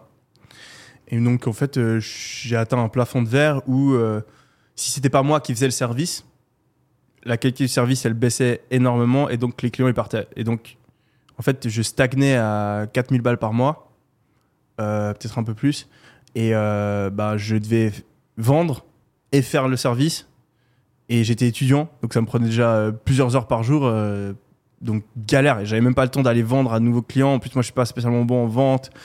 Euh, bref, euh, voilà, je galérais un petit peu. Et euh, bah, j'ai vu de nouveau business model. Ok, depuis ton ordinateur, euh, tu scales en appuyant sur un bouton euh, e-commerce. Alors, Je préfère ça. Plus besoin de parler à des clients, etc. euh, leur expliquer pourquoi les publicités Facebook, elles ont apporté des trucs à leur business. Là, si ma publicité Facebook, elle marche, je gagne de l'argent. Et donc, j'adorais cette idée de plus être dépendant d'autres personnes. Et c'est pour ça que j'ai lancé le, le e-com. Et là, bah, ça a scalé beaucoup plus vite. Hmm. Et, et d'ailleurs, tu sais que j'ai remarqué, j'ai réalisé un truc Quoi? euh, cette semaine. En fait, je suis vraiment un putain d'introverti. Pourquoi? Je te jure, je je- j'aime pas en fait parler aux gens, mec. Ça t'emmerde. En fait, j'ai mes potes, mes potes ça va, mais les nouvelles personnes, j'ai vraiment un... il faut que je me force, tu vois. Qu'est-ce qui t'a fait prendre cette réalisation? Il y a quelqu'un qui t'a parlé et t'as pas kiffé. Tu te N- dis- non, c'est pas ça, c'est que en fait, j'ai regardé comment j'ai structuré ma vie. Parce que quand t'as quand t'as une certaine euh, indépendance financière, la manière dont tu structures ta vie, en fait, elle reflète extrêmement bien ta personnalité. Parce que dès que tu gagnes, je sais pas, 20, 30 000 balles par mois, euh, on peut plus vraiment t'obliger à faire des choses, tu vois. Au final, tu, tu crées une vie qui te convient le plus possible. Et j'ai regardé ma vie. Et ma vie, c'est quoi? C'est être derrière mon putain d'ordi tous les jours, non-stop. Et je travaille avec des dizaines de collaborateurs, j'ai plein de business différents, j'ai plein d'associés. Et dans ma semaine, j'ai une demi-journée où j'ai stacké plein d'appels de 30 minutes, parce que 30 minutes, c'est le, le, Max. mi- le maximum. je les ai mis tous à la suite. J'ai un planning pour les appels pour qu'ils soient le plus efficace possible. Et je fais mes appels et après, je suis là, je suis tout seul. Et le lundi, c'est la journée que j'ai le moins envie de faire parce que j'ai mes meetings, tu vois. Ah. Euh, et euh, ben, franchement, je reçois des, euh, des, invitations à aller au resto, à machin et tout, euh, de mecs qui sont cool, de mecs qui sont connus, euh, d'entrepreneurs ultra high level. Et souvent, je le fais pas. Ou alors, si je le fais, c'est genre en mode, je me dis pas, tu vois, genre le jeudi soir, imaginons, je dois aller. boire un verre avec un, entrepreneur, je genre le jeudi matin, je suis là, oh putain, je dois aller voir un verre avec l'entrepreneur. Et après, quand je suis là, tu vois, ça va, mais. Euh, et même des fois, je passe des super bons moments et j'adore passer des moments avec mes amis, etc. Mais c'est pas mon état de base, en fait. Hmm. Et, et je suis même plutôt à l'aise avec les gens, j'arrive bien à connecter. Euh, Ouais. donc c'est- c'est- je suis pas spécialement timide, mais mon état de base, en fait, c'est être seul. Et j'ai Mm. j'ai remarqué ça. Je me suis toujours posé la question, mais là, je suis, je suis définitivement certain que je suis plutôt introverti comme personne. Tu sais que t'es introverti quand t'es heureux euh, seul. Et que t'es même plus heureux seul parfois qu'avec les autres. Ouais. Moi, je suis même trait de personnalité. Et je me force pareil pour faire l'école à chaque fois, mais j'ai Ouais. pas envie de les faire. Euh, Et alors qu'il y a des gens, c'est l'inverse. Et c'est Ouais. ça que j'ai réalisé aussi cette semaine. Ouais. je connais des Tu regardes un mec comme Ouais. le gars, il fait que parler à des gens. Ou même Ous. Oussama, ouais. Ous, on a accès à son calendrier parce que pour euh, planifier, etc. Et donc, tu vas dans son calendrier, tu regardes son lundi et son mardi. T'as déjà fait ça? J'ai pas regardé son calendrier. Et mec, là, mais horrible, mec. Avant Il a ses Better Call Ous de 8h du mat à 8h du soir, toutes les 30 minutes, il y a un appel. Oh. Mec, il se tape des, je sais pas, des 30, 40 appels en une, imagine, en une journée, mec, tu te chopes 24 appels. Ah moi je pourrais pas. Genre, tu manges déjà 20 appels en une journée. Mec, moi, je te jure, tu me payes, tu me payes 20 000 balles par jour, je le fais pas. Sérieusement, je le fais pas. hein. C'est horrible. Je sais pas, je sais pas comment il fait, euh, mais je pense qu'il adore parler aux gens. Mais il, adore, euh, c'est son kiff. Ouais. Et Ty Lopez, c'est la même chose. Et ça marche, hein. Il y a des y a des entrepreneurs, différents. euh, des profils différents qui marchent très bien comme ça. Et ça, c'est l'autre truc aussi. On a réalisé la semaine passée que Ty Lopez, c'était le Oussama Hamar américain. Ah ou ouais, plutôt vraiment. dans l'autre sens. Ty Lopez est quand même euh, un peu plus vieux. Oussama Hamar, c'est le Ty Lopez francophone. C'est abusé. Ouais. Genre, c'est vraiment de l'abus. Les deux, ils kiffent parler aux gens. Les deux, ils sont ultra chauds en storytelling. Les deux, ils sont ultra intelligents. Les deux, ils ont plein de connaissances sur le business euh, et ils ont une capacité d'analyse qui est dingue. Les deux, ils pensent des trucs euh, un peu contrariens, genre euh, Ouais. euh, qui vont à l'encontre euh, de la morale générale. Les deux, ils ont fait fortune dans le business en ligne. Les deux, ils ont plus ou moins le même, la même vision des relations, on va dire. Ouais. Les deux, ils adorent euh, faire des deals. Ty Lopez, il fait que ça, il fait que de faire des deals. Et où je me souviens, euh, la deuxième fois où on s'est vu, je lui ai demandé à quoi est-ce que tu penses être vraiment euh, dans les meilleurs au monde? Quel est genre ton, ton skill? Il m'a dit, je suis ultra bon pour structurer des deals, lire des documents légaux, faire des contrats, etc. Et Ty, l'autre jour, il me fait, ouais, moi, tous mes contrats, tous mes documents légaux, je les fais Ah moi-même, je kiffe trop faire ça et tout. Je le fais depuis mon phone, je lis des trucs pendant des heures. Des fois, je remarque des trucs que les avocats, ils foirent. Et... La même. Avant le podcast, il nous avait dit qu'il avait étalé tout un tas Ouais, voilà. de documents Ouais. euh, dans sa chambre et qu'il avait passé la journée à les lire euh, solo. Ouais. Les deux, ils ont un, un temps d'attention euh, ultra court. Genre, euh, un peu en mode trouble de l'attention. Genre, si tu dis pas un truc intéressant sur le téléphone ou genre, ils se font distraire ultra facilement. Ouais. Qu'est-ce qu'il y a d'autre encore? Je crois qu'on est, on est un, peu, un peu fait le tour. Les deux, ils font des conférences, ils sont bons en conférences. Les deux, ils sont drôles. Bon contenu. Ouais. C'est ouf. Ouais, c'est fou toutes les similitudes. C'était limite euh, flippant quand on Ah, l'a rencontré en vrai. On était là. C'est Oussama euh, version américaine. Ouais. C'est quoi euh, les KPI clés sur les- On a parlé des OKR plutôt. Ouais. C'est quoi les KPI clés euh, sur lesquels tu te concentres euh, pour ton business là? Pour le faire développer sur, euh, sur 2024 Qu'est-ce que tu regardes toi J'ai pas encore fait. C'est un des trucs qu'on veut faire. En fait, on veut prendre chacun des départements et mettre genre une KPI pour laquelle ils optimisent. Euh, ça, c'est un truc, je pense, qui est nécessaire pour scaler. Euh, c'est de déléguer beaucoup de responsabilités aux directeurs de chaque pôle, de leur donner des KPI clairs qu'ils doivent optimiser. Et même un truc euh, qu'un des, euh, des mecs qu'on a recruté euh, m'a recommandé de faire et que j'ai trouvé grave intelligent, c'est donner un budget par département. Bon, c'est des trucs, c'est- classique, hein, ça existe depuis des, centaines d'années, c'est utilisé dans les grandes entreprises, mais j'ai jamais pensé à pourquoi ils le faisaient et comment l'intégrer dans mes propres business. Parce qu'en fait, quand tu arrives à une certaine taille, si tu dois penser au budget de tout, et c'est la merde.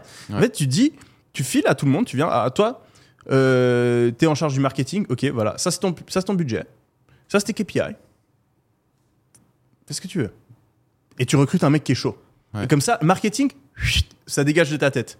Tu vois, et tu fais la même chose pour tous tes départements.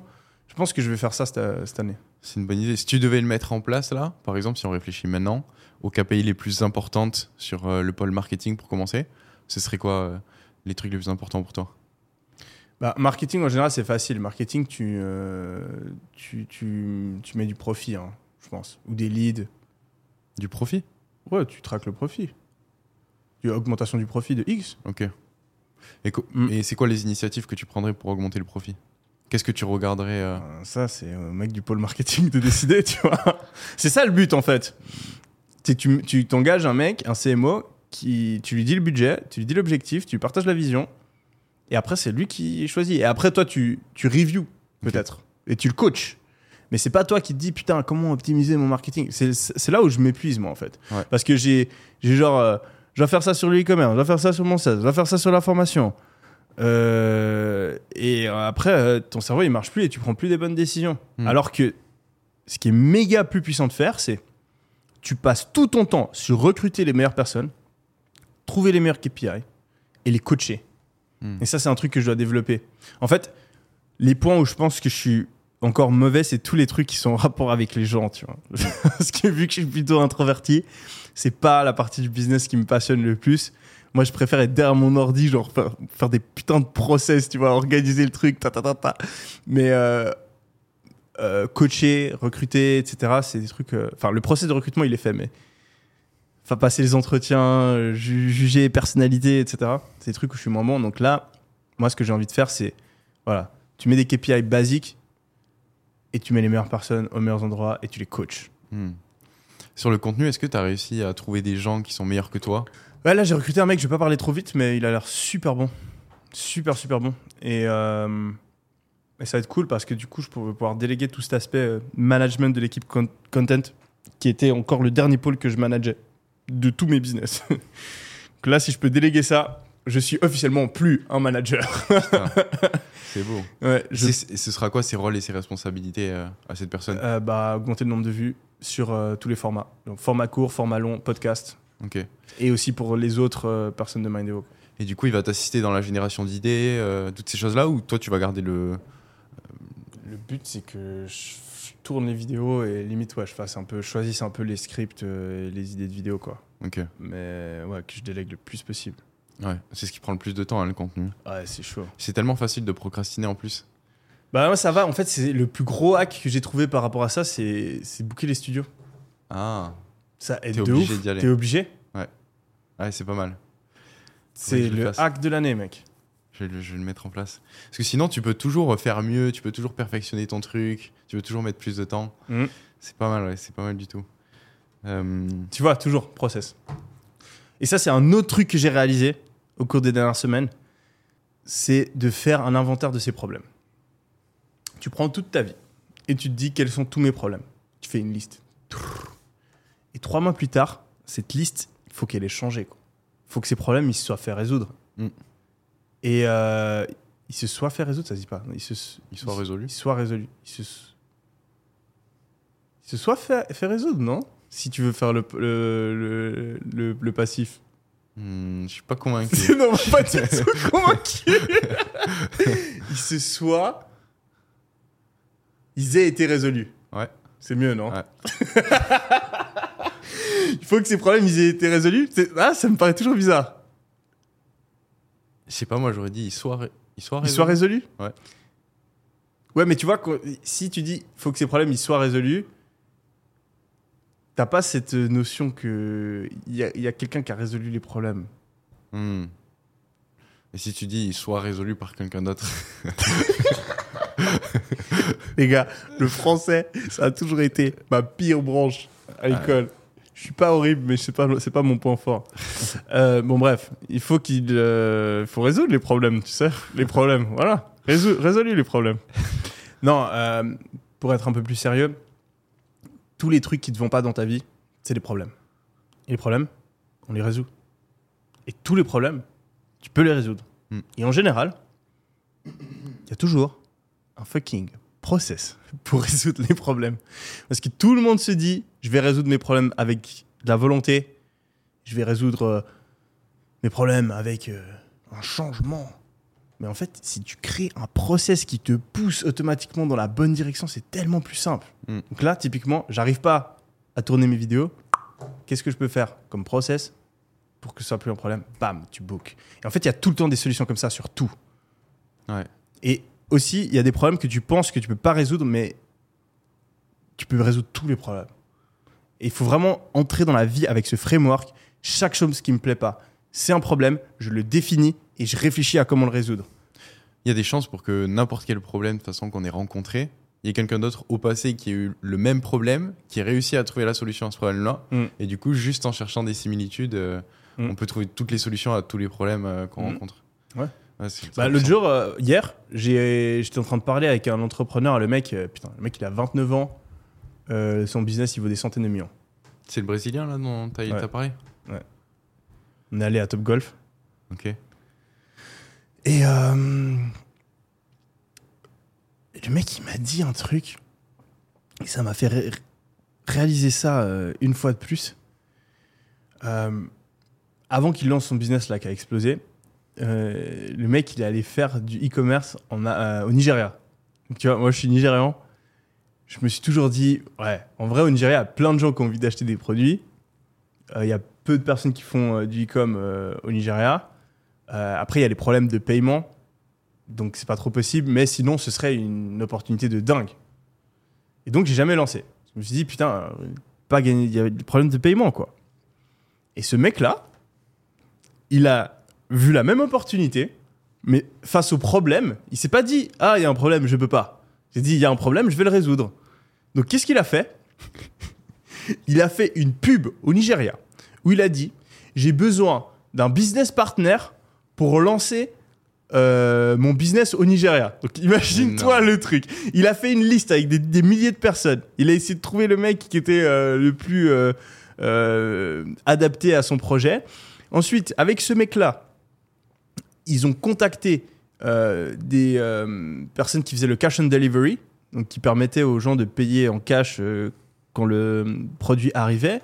Il a contacté euh, des personnes pour faire l'import-export, etc. Et il a importé ces putains de produits au Nigeria. Il recevait l'argent avec du cash. Et ensuite son business partner lui transférait l'argent euh, au Brésil.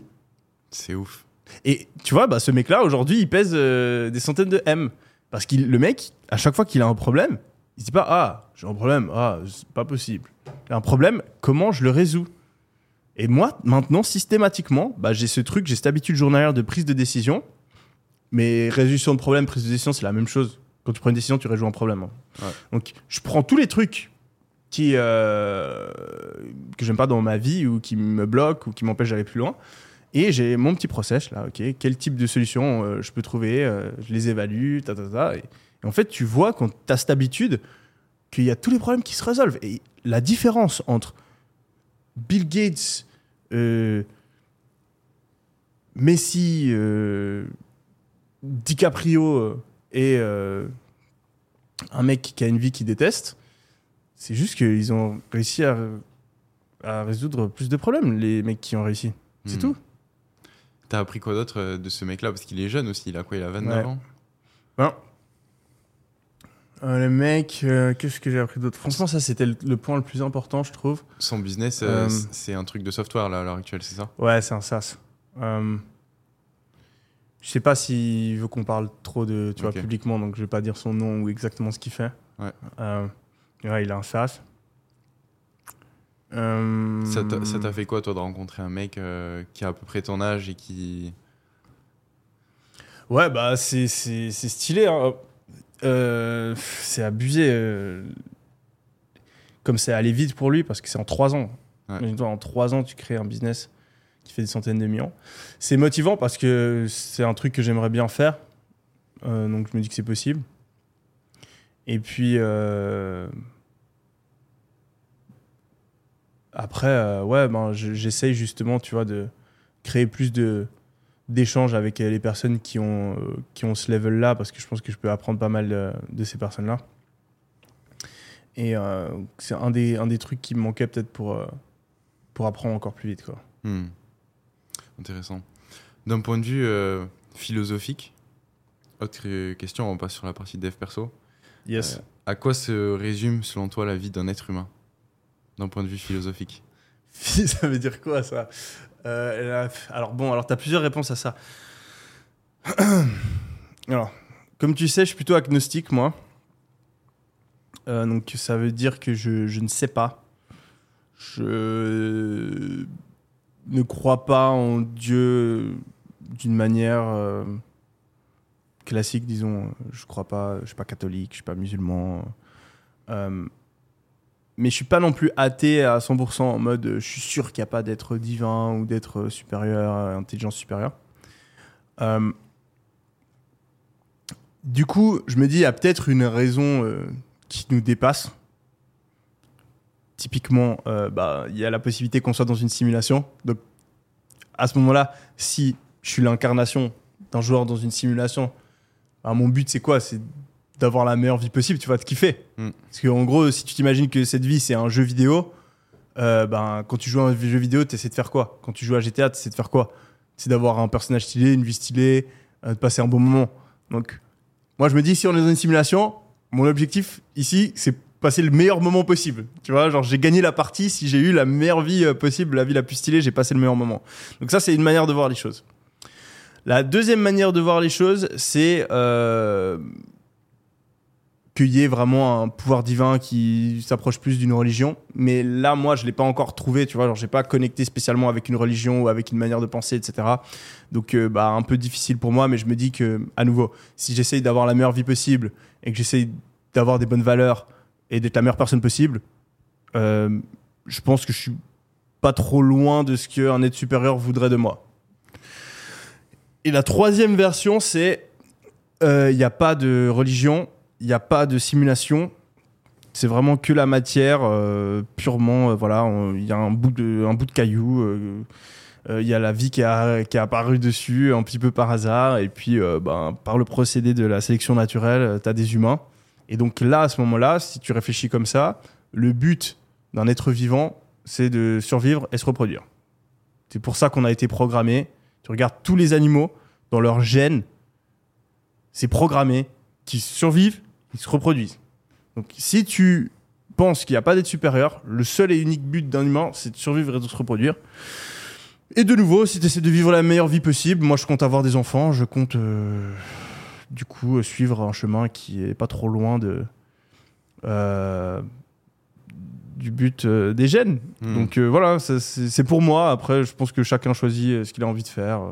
Moi, je crois vraiment à la liberté, l'indépendance des gens. Chacun pense ce qu'il veut, chacun fait ce qu'il veut. Tant qu'il ne fait pas le mal euh, à moi, à mes proches ou à la société, euh, je ne juge pas. Quoi.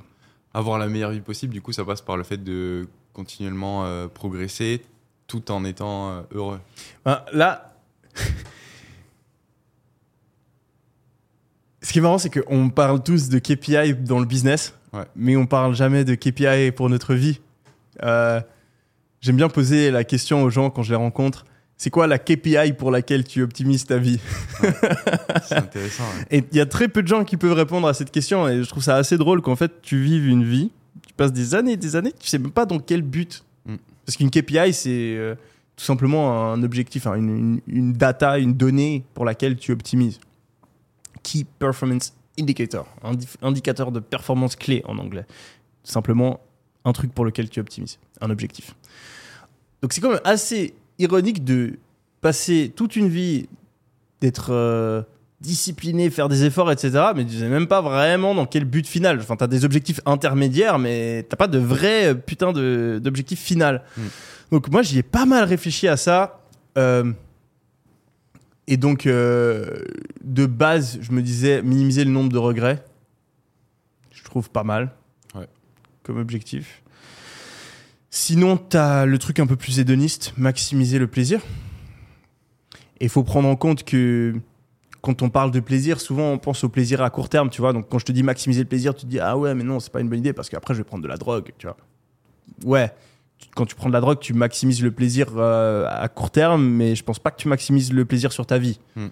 Parce que après, euh, voilà, tu vis une vie de merde, tu fais rien, euh, tu te sens mal.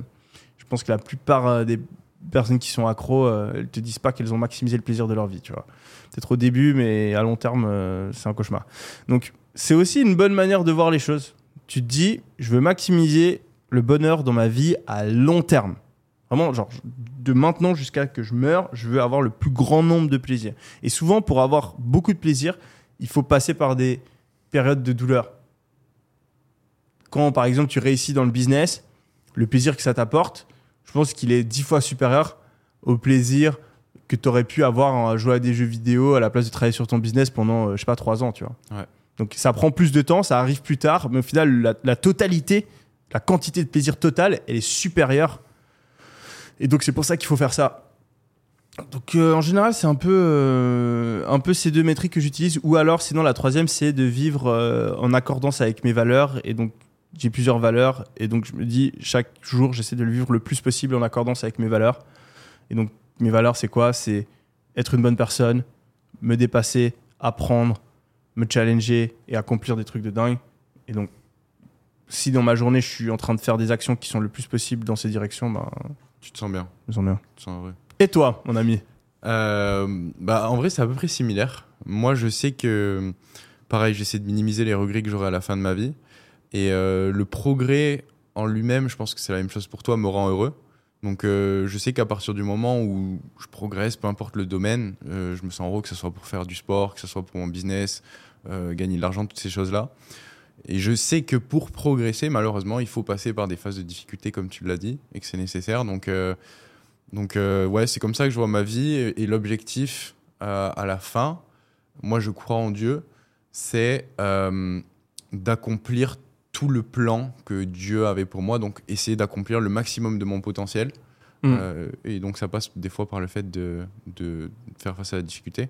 L'autre jour, je suis tombé sur une vidéo qui prouvait l'existence de Dieu. C'est un petit short. Tu veux m'embarquer dans ce débat là? Non, non, mais Ah, c'est pas, un- c'est pas un débat, mais je trouvais la vidéo intéressante. Peut-être que tu es déjà tombé dessus en plus. C'était un docteur qui euh, parlait sur scène et qui disait que, en gros, tout ce qui constitue, tout ce qui constitue notre univers, c'est deux choses, c'est le temps et la matière. et hum, c'était clairement impossible que ces deux choses-là aient été créées de manière simultanée. Parce que si tu crées d'abord la matière, mais qu'il n'y a pas de temps, alors à quel moment est-ce que la matière a été créée? Mhm. Si tu crées le temps, mais qu'il n'y a pas la matière, Mhm. où est-ce qu'elle a été créée? Où est-ce qu'il a été créé le temps? Mhm. Donc ça veut dire que le temps et la matière ont forcément été créés de manière simultanée. Et pour que le temps et la matière aient été créés de manière simultanée, pour créer ce système-là, c'est forcément quelqu'un ou quelque chose qui est à l'extérieur de ce système pour l'avoir créé, l'avoir mis au point. Non. Mais vas-y, continue jusqu'à la fin. Donc euh, il a prouvé l'existence de Dieu comme ça, en disant que le temps et la matière ont forcément été... C'est tout ce qu'on connaît, ça a forcément été créé de manière simultanée, Ouais. et que ça n'a pas pu être créé par quelqu'un ou quelque chose qui est à l'intérieur de ce système, parce que tu peux pas créer un truc Mhm. En étant à l'intérieur alors que c'est pas c'est pas fait tu vois donc c'est forcément Ouais. quelqu'un ou quelque chose à l'extérieur Ok. En fait, t'as as beaucoup de, de discours comme ça, euh, de théories qui prouvent, entre guillemets, l'existence de Dieu. Et si tu les analyses vraiment à travers un prisme de logique pure, euh, elles sont toutes inexactes. Ça veut pas dire que Dieu n'existe pas, mais ça veut dire qu'il n'y a en- aucune théorie logiquement rigoureuse qui prouve l'existence de Dieu. Mhm. Euh, dans chacune de ces théories-là, il y a des erreurs différentes. Là, l'erreur qu'il y a, euh, ça fait longtemps, euh, j'avais lu des livres un peu sur la logique, mais je me souviens plus des termes exacts. Mais là, l'erreur qui est faite, c'est que tu dis, il y a ça et ça, on n'arrive pas à l'expliquer, donc Dieu. Mais c'est pas parce qu'il y a quelque chose qu'on n'arrive pas à expliquer que Dieu existe. C'est une erreur de penser ça. Tu, on n'arrive pas à expliquer comment le temps a commencé, par exemple. Ça, c'est un truc, le cerveau humain, très difficile pour nous de comprendre. Tout comme on n'arrive pas à expliquer l'infini. Très difficile pour nous de comprendre. Un univers infini, il s'arrête jamais, mais elle est où la limite? Il doit y avoir une limite. Tu vois, ton cerveau, il bug. Mm. C'est pas parce qu'on comprend pas l'infini, Dieu existe. Tu peux pas dire, je comprends pas ça, Dieu existe. Ce serait comme si les hommes des cavernes, par exemple, avaient dit, Soleil bouge tout seul, je comprends pas, Dieu existe. Tu vois, aujourd'hui, on arrive à expliquer pourquoi Soleil bouge tout seul, parce que la Terre tourne autour du Soleil. Donc on a compris quelque chose qu'on comprenait pas. On a compris que c'était pas à cause de Dieu. On a compris que c'était juste voilà un phénomène physique qu'on n'arrive pas à expliquer. On arrive à l'expliquer maintenant. Je pense qu'il y a énormément de phénomènes physiques qu'on n'arrive pas à expliquer aujourd'hui, mais qu'on arrivera peut-être à expliquer plus tard. Par exemple, comme l'apparition du temps et de la matière. Mais c'est aussi possible qu'il y ait des phénomènes physiques qu'on n'arrive jamais à expliquer parce qu'on est juste trop con. Tu vois, c'est comme si une- un, un chimpanzé, il voyait une voiture et était là. Voiture bouger tout seul sans manger euh, banane? Moi, pas comprendre. Dieu. Tu vois? Genre, le niveau d'intelligence du chimpanzé n'arrive pas à expliquer le phénomène de la voiture, mais ce n'est pas pour autant dire que la vo- voiture a été créée par Dieu, tu vois? Mhm. Donc, moi, je dis pas que Dieu n'existe pas. Je pense que c'est très probable. Parce que le fait qu'on soit là et que ce soit juste du pur hasard, euh, ça me paraît quand même assez peu probable. Mais je pense pas que cette théorie prouve l'existence de Dieu. Peut-être qu'elle elle, elle va dans le sens pour dire que c'est quand même peu probable que le temps et la matière arrivent d'un seul coup comme ça. C'est bizarre. Peut-être que c'est juste Dieu qui l'a créé et que c'est pour ça que c'est là. Mais c'est pas une preuve euh, irréfutable, je Mhm. pense. Non, c'est intéressant d'avoir euh, d'avoir ton point de vue. L'autre jour, j'ai vu euh, un truc qui est sorti. Apparemment, on aurait découvert euh, une nouvelle forme de vie sur Ouais. une planète. Tu l'as vu Ouais, aussi le ou pas télescope euh, qu'a vu. Ouais, j'ai Ouais. pas regardé l'article, mais j'ai vu la headline. Il y a un océan qui, a fait, qui fait 12 fois la taille de la planète apparemment. Mais c'est des trucs qu'on pourra jamais réellement savoir, nous, tant qu'on est en vie. Et ça, c'est. Il va y avoir des. Ça, c'est ça, c'est un des trucs que je comprends pas, moi, personnellement. C'est le paradoxe de Fermi, là. Paradoxe de Fermi? Tu connais pas? Non. On avait déjà parlé dans un, dans un podcast avec Oussama, mais en gros, le paradoxe de Fermi, c'est un paradoxe euh, qui a été euh, euh, expliqué depuis plusieurs dizaines d'années, en fait, qui est assez simple. L'univers existe depuis des milliards d'années. Il existe des milliards et des milliards de planètes. Des milliards et des milliards d'étoiles. Du coup, dans un univers aussi grand, avec autant de planètes, autant d'étoiles, c'est ultra improbable qu'on soit la seule, seule forme de vie dans l'univers. Même d'un point de vue mathématique, c'est beaucoup plus probable que il y ait vie sur la Terre s'il y a la vie sur euh, 10 000 planètes. Tu vois, tu fais des probas, c'est plus probable qu'il y ait 10 000 planètes où il y a de la vie et qu'on en soit une, plutôt qu'il y ait une planète où il y a la vie et qu'on la soit. Tu vois, genre en termes de probabilité, c'est ultra improbable. Donc du coup, si tu suis les stats, normalement, il y a la vie à plein d'endroits dans l'univers. S'il y a la vie à plein d'endroits dans l'univers, ben, sur des, je sais pas, des millions d'endroits où il pourrait y avoir la vie, il doit y avoir au moins, euh, je sais pas, euh, des millions d'endroits où euh, la vie devient intelligente à notre niveau, voire plus intelligente que nous. Quand la vie devient aussi intelligente que nous, on le voit, en général, elle essaye de se développer et d'explorer. C'est pour ça qu'on a colonisé toute la planète et que maintenant, genre, on est allé sur la Lune, etc. Quand la vie devient aussi intelligente que nous, elle commence à avoir beaucoup de, besoins en ressources. Donc, euh, elle va épuiser sa propre planète et puis elle va chercher à aller euh, prendre des ressources dans les autres planètes, etc. Quand la vie devient aussi intelligente que nous, elle est intéressée par le fait de découvrir d'autres formes de vie dans l'espace. Donc, elle va envoyer des signaux, elle va construire des vaisseaux spatiaux et puis, ben, au bout d'un moment, c'est peut-être pas encore notre cas, mais ça sera probablement dans le futur, elle va aller coloniser les autres planètes. Donc, s'il y a des millions d'autres formes de vie sur Terre, que ces formes de vie explorent l'univers et envoient des signaux, pourquoi on n'en voit pas Surtout quand l'univers existe depuis des milliards et des milliards d'années et que c'est ultra improbable qu'on soit la première forme de vie. Tu vois, il y a probablement des formes de vie qui, ont, qui sont apparues il y a des milliards d'années. Donc elles foutent quoi ces formes de vie? Pourquoi elles sont pas ici, tu vois? Pourquoi elles n'ont pas envoyé de signaux? Parce que nous, on envoie des signaux euh, qui sont déjà des années-lumière de la Terre, je crois, Euh, les ondes, etc., et qui, que nous, on arriverait à détecter s'ils venaient dans l'autre sens.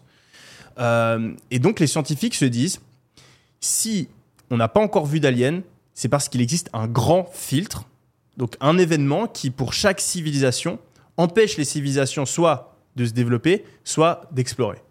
Et donc, tu as plusieurs réponses à ce paradoxe. La première, c'est que euh, le grand filtre, c'est que les civilisations s'autodétruisent. Au bout d'un moment, elles se développent, elles se développent, elles se développent. Elles découvrent l'IA, elles se font buter. Ou elles découvrent la bombe nucléaire, elles s'autodétruisent. Ou elles découvrent encore une autre technologie qui les bute. Ça, c'est la première euh, possibilité. La deuxième possibilité, c'est que euh, c'est euh, il y, en a, il y en a plein, je les connais pas tous, hein, mais je sais que la plupart des civilisations n'ont pas envie d'explorer. Euh, donc en fait, elles restent juste sur Terre, elles deviennent, euh, je sais pas, par exemple, elles inventent une simulation ou une drogue qui les fait se sentir euh, heureux à l'infini, elles se foutent toutes dans la simulation ou dans la drogue et puis elles arrêtent de se développer, tu vois. Et après, ben, tu as d'autres raisons qui expliquent ça hors grand filtre. Donc par exemple, juste que l'univers est beaucoup trop grand et que certes, il y a plein de formes de vie, mais elles sont tellement éloignées que en fait, le temps de venir, c'est galère.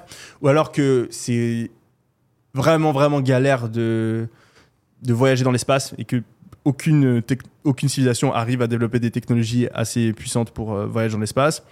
Euh, et encore d'autres trucs. Après, il y a l'autre théorie, c'est qu'on a déjà passé le grand filtre. C'est-à-dire qu'il y a eu plein de formes de vie, mais qu'elles se font toutes arrêter euh, avant d'arriver à notre niveau. Donc, par exemple, c'est ultra difficile, par exemple, qu'un organisme se crée et que il arrive à devenir euh, multicellulaire. Tu vois. Donc en fait, il y a plein de formes de vie sur Terre, mais il n'y en a aucune qui est aussi avancée que la nôtre. Et nous, on a déjà passé le grand filtre. Donc nous, en fait, on est dans les premiers qui vont aller coloniser l'univers. Hmm. Donc tu as plein de théories comme ça. Et, et c'est une des théories qui va, qui ne prouve pas de nouveau, mais qui va dans le sens, je trouve, de l'existence euh, de Dieu ou d'une simulation, un truc comme ça. C'est que bah euh, c'est pas très logique qu'il n'y ait pas d'aliens en fait. Toi, tu crois aux aliens euh, qui sont déjà venus sur Terre euh, La zone, euh, c'est quoi la zone combien aux US ça on avait beaucoup parlé cet été, Ouais. mais euh, en fait le problème qu'il y a avec les aliens, c'est qu'il y a vraiment pas de, de traces. euh, genre, euh, je m'y connais pas de ouf, hein, mais j'ai un peu regardé. Il y a pas de traces, genre, tu vois, dans les, dans les ondes et tout ça. Normalement, tu as des signaux électromagnétiques, genre quand tu as de la technologie qu'on devrait détecter, qu'on aurait à détecter. Ce serait bizarre que il y ait des vaisseaux spatiaux et tout qu'on les ait pas vus Mm. euh, ou que les appareils ne les aient pas mesurés. Mm. Et euh, par contre, ce que ça pourrait expliquer, et c'est ce que pas mal de théories euh, sur les aliens disent, c'est que euh, en fait, les aliens, ils, sont pas dans l'espace, ils sont dans un autre univers, et qu'en fait, il y a des passages entre les dimensions, et que donc euh, les vaisseaux aliens qu'on voit ou qu'on détecte, les corps qu'on aurait euh, découverts, euh, ils viennent pas juste d'une autre planète, ils viennent d'un autre univers, et en fait, ils se téléportent dans notre espace-temps, dans notre dimension. Ils viennent, et après, ils se barrent. Hmm. Ouais, ouais, j'avais entendu ça aussi. euh, Ça, c'est possible. plein... ah, mais tu sais qu'apparemment, il y a plein de pilotes d'avion qui ont déjà vu des. Ouais, les ovnis, ouais, Ouais, les ovnis, c'est. ovnis, euh, Il y a des centaines et des centaines de. toi, Tu nous avais dit que tu en avais vu aussi cet été. Ouais, ouais, ouais, je- je- je- je- c'est quoi 60% mon estimation 70% Ouais, bon, c'est c'est des débats qui sont infinis, mais si tu considères que l'univers est infini, tout est possible. Bah ouais. Il y a une infinité de. Mais on a de la peine à comprendre l'infini. Ouais. Si l'univers est réellement infini, genre le vrai de vrai infini, il y a une autre Terre qui a genre exactement la même forme que notre Terre. Il y a même Il y a une deux personnes comme nous. Ouais, il y a une infinité de ça, ouais. De, qui sont en train de faire le même podcast. Ouais. Et il y a un podcast où euh, toi, t'es chauve, tu vois. et il y en a un où t'as les cheveux verts. Et il y en a un où euh, euh, tu vas dire une dinguerie là et tu vas te faire cancel. Et il y a l'infinité de possibilités. Ça, c'est une autre euh, théorie qu'il y a. Je crois que c'est Stephen Hawking qui l'a faite. Où en fait, t'as un nombre d'univers infini et à chaque décision qu'on fait, ça se sépare en deux. Hmm. Donc il y a toutes les possibilités qui existent et qui continuent à se, à se créer euh, en continu. Qui sont les chemins de ta vie que tu aurais- que aurais pu prendre. Ouais. Putain. Et euh, je crois que c'est Oussama qui avait cette théorie que si genre tu faisais de la visualisation, etc., tu vois, en fait, tu forçais à aller dans un chemin de ta vie qui était euh, qui correspondait à ce que tu voulais, quoi. Hmm. T'en fais toi de la visualisation ou pas? Euh, ouais, ouais, j'en fais, ouais. J'en fais, j'en fais dans- quand je fais mes exercices de respiration. Moi, je fais les trucs de Joe C'est Dispenza. ça. Et franchement, c'est bien. hein. C'est bien. Ouais. J'essaie de tenir trois fois par semaine. Là, j'ai pris une méditation d'une heure et c'est pas mal du tout. Hmm. Je sens que c'est cool. Euh, Petite question fun. Qu'est-ce que tu ferais euh, s'il y avait une coupure d'internet euh, sur les dix prochaines années? Business physique, hein. Business physique Tu ferais quoi Ouais. comme business, tu penses Euh, Faut que ça scale quand même. C'est un truc que j'essaie d'apprendre, euh, j'ai de la peine. C'est, euh, tu sais, t'as les types de personnalités. Mhm. Moi, je suis un gars qui optimise. Je suis pas spéci- enfin, je suis un petit peu créatif, mais je suis pas non plus méga créatif. Je crois que t'as genre, dans les tests de personnalité, t'as le créatif, t'as le gars qui optimise, et après, euh, t'as le gars avec les personnes, et puis t'as un autre truc là, je sais plus quoi. Et euh, le problème quand t'es un mec qui optimise, c'est que l'optimisation, c'est l'ennemi du scaling. Parce que quand tu optimises, genre, tu, vois, tu vas prendre ce téléphone. Genre, si t'es un mec qui optimise, tu vas prendre genre les Nokia avec les touches, tu vois. Et tu vas faire les touches plus efficaces. Mm. Tu vas faire le Nokia plus petit. Tu vas jamais venir avec un iPhone. Et si tu veux scaler, si tu veux faire des grandes choses, tu es obligé de faire x10, de transformer le truc. Et euh, bah en fait, moi, du coup, je dois grave me forcer à pas partir sur de l'optimisation, mais à partir sur de l'échelle, genre sur des grands trucs. Et euh, je pense qu'à ça en ce moment. Et donc, si je devais lancer des business physiques, bah là, tu vois, intuitivement, je te dirais, ah, je sais pas, je ferai un resto, une boîte de nuit, vois, un truc stylé, machin. Mais et ça, je sais que je le ferais super bien. Je suis sûr que si tu me dis, Yom, il fait une boîte de nuit, j'arrive à te faire, genre, vraiment une boîte de nuit. La meilleure au monde, j'ai pas envie d'avoir la grosse tête, mais une boîte de nuit vraiment bien, quoi. Vraiment mieux que les boîtes de nuit qui existent actuellement. Certain. Mais le problème, c'est que tu peux faire la meilleure boîte de nuit au monde, tu vas faire quelques millions à l'année, tu vas pas faire un truc qui fait des centaines de millions. Et donc, il faut que je me batte contre ça. Donc, si je réfléchis à un business model qui pourrait être scalé, si tu, tu dois faire soit une franchise si tu es dans le physique, soit tu dois faire euh, bah, e-commerce, tu peux pas, vu que tu peux pas vendre en ligne, mais tu peux faire des produits physiques que tu vends dans les, dans les magasins. Regardons les hommes les plus riches du monde qui ont fait des trucs dans le physique. Il y a le luxe avec Arnaud. Walmart. Et à Walmart, il y, a- il y a qui comme mec un peu plus récent? Bon, Il y a genre téléphone, matières premières, tout ça, c'est un peu la merde. Logistique. Logistique, je je sais pas si ce serait mon kiff. Euh, C'est dur, hein C'est pas facile. hein. Ah ouais, c'est dur. Toi, t'as des idées?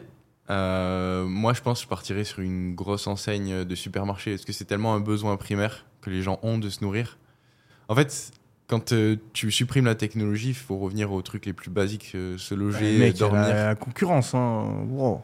Ouais, ouais. Mais bon, si c'est ta seule option et que pendant 10 ans, il n'y a pas d'internet. Ouais, mais je pense qu'il y a des business models moins concurrentiels hors Internet quand même, non? Mec, euh, un supermarché, gros. Bon, après, en vrai, en vrai, ils sont pas fait, ils sont pas fait disrupt. Tu peux peut-être disrupt un peu le. Je pense que tout est concurrentiel si t'as pas internet en fait. Internet, la Ah. concurrence, elle se dilue tellement avec le volume, mais sur des Mm. business physiques, Franchement, je te jure, tu fais des kebabs, il y a moins de concurrence que si tu fais un e-commerce ou euh, tu mets à vendre une formation. ça dépend où. Hein. Et qu'il y a moins de gens qui, il y a moins de gens qui sont en train de lancer des kebabs que des sites e-commerce là, par exemple. Ouais, mais la demande par rapport à l'offre pour un nouveau restaurant de kebab, je pense que le ratio est meilleur sur internet que. Je pense pas. Ah ouais?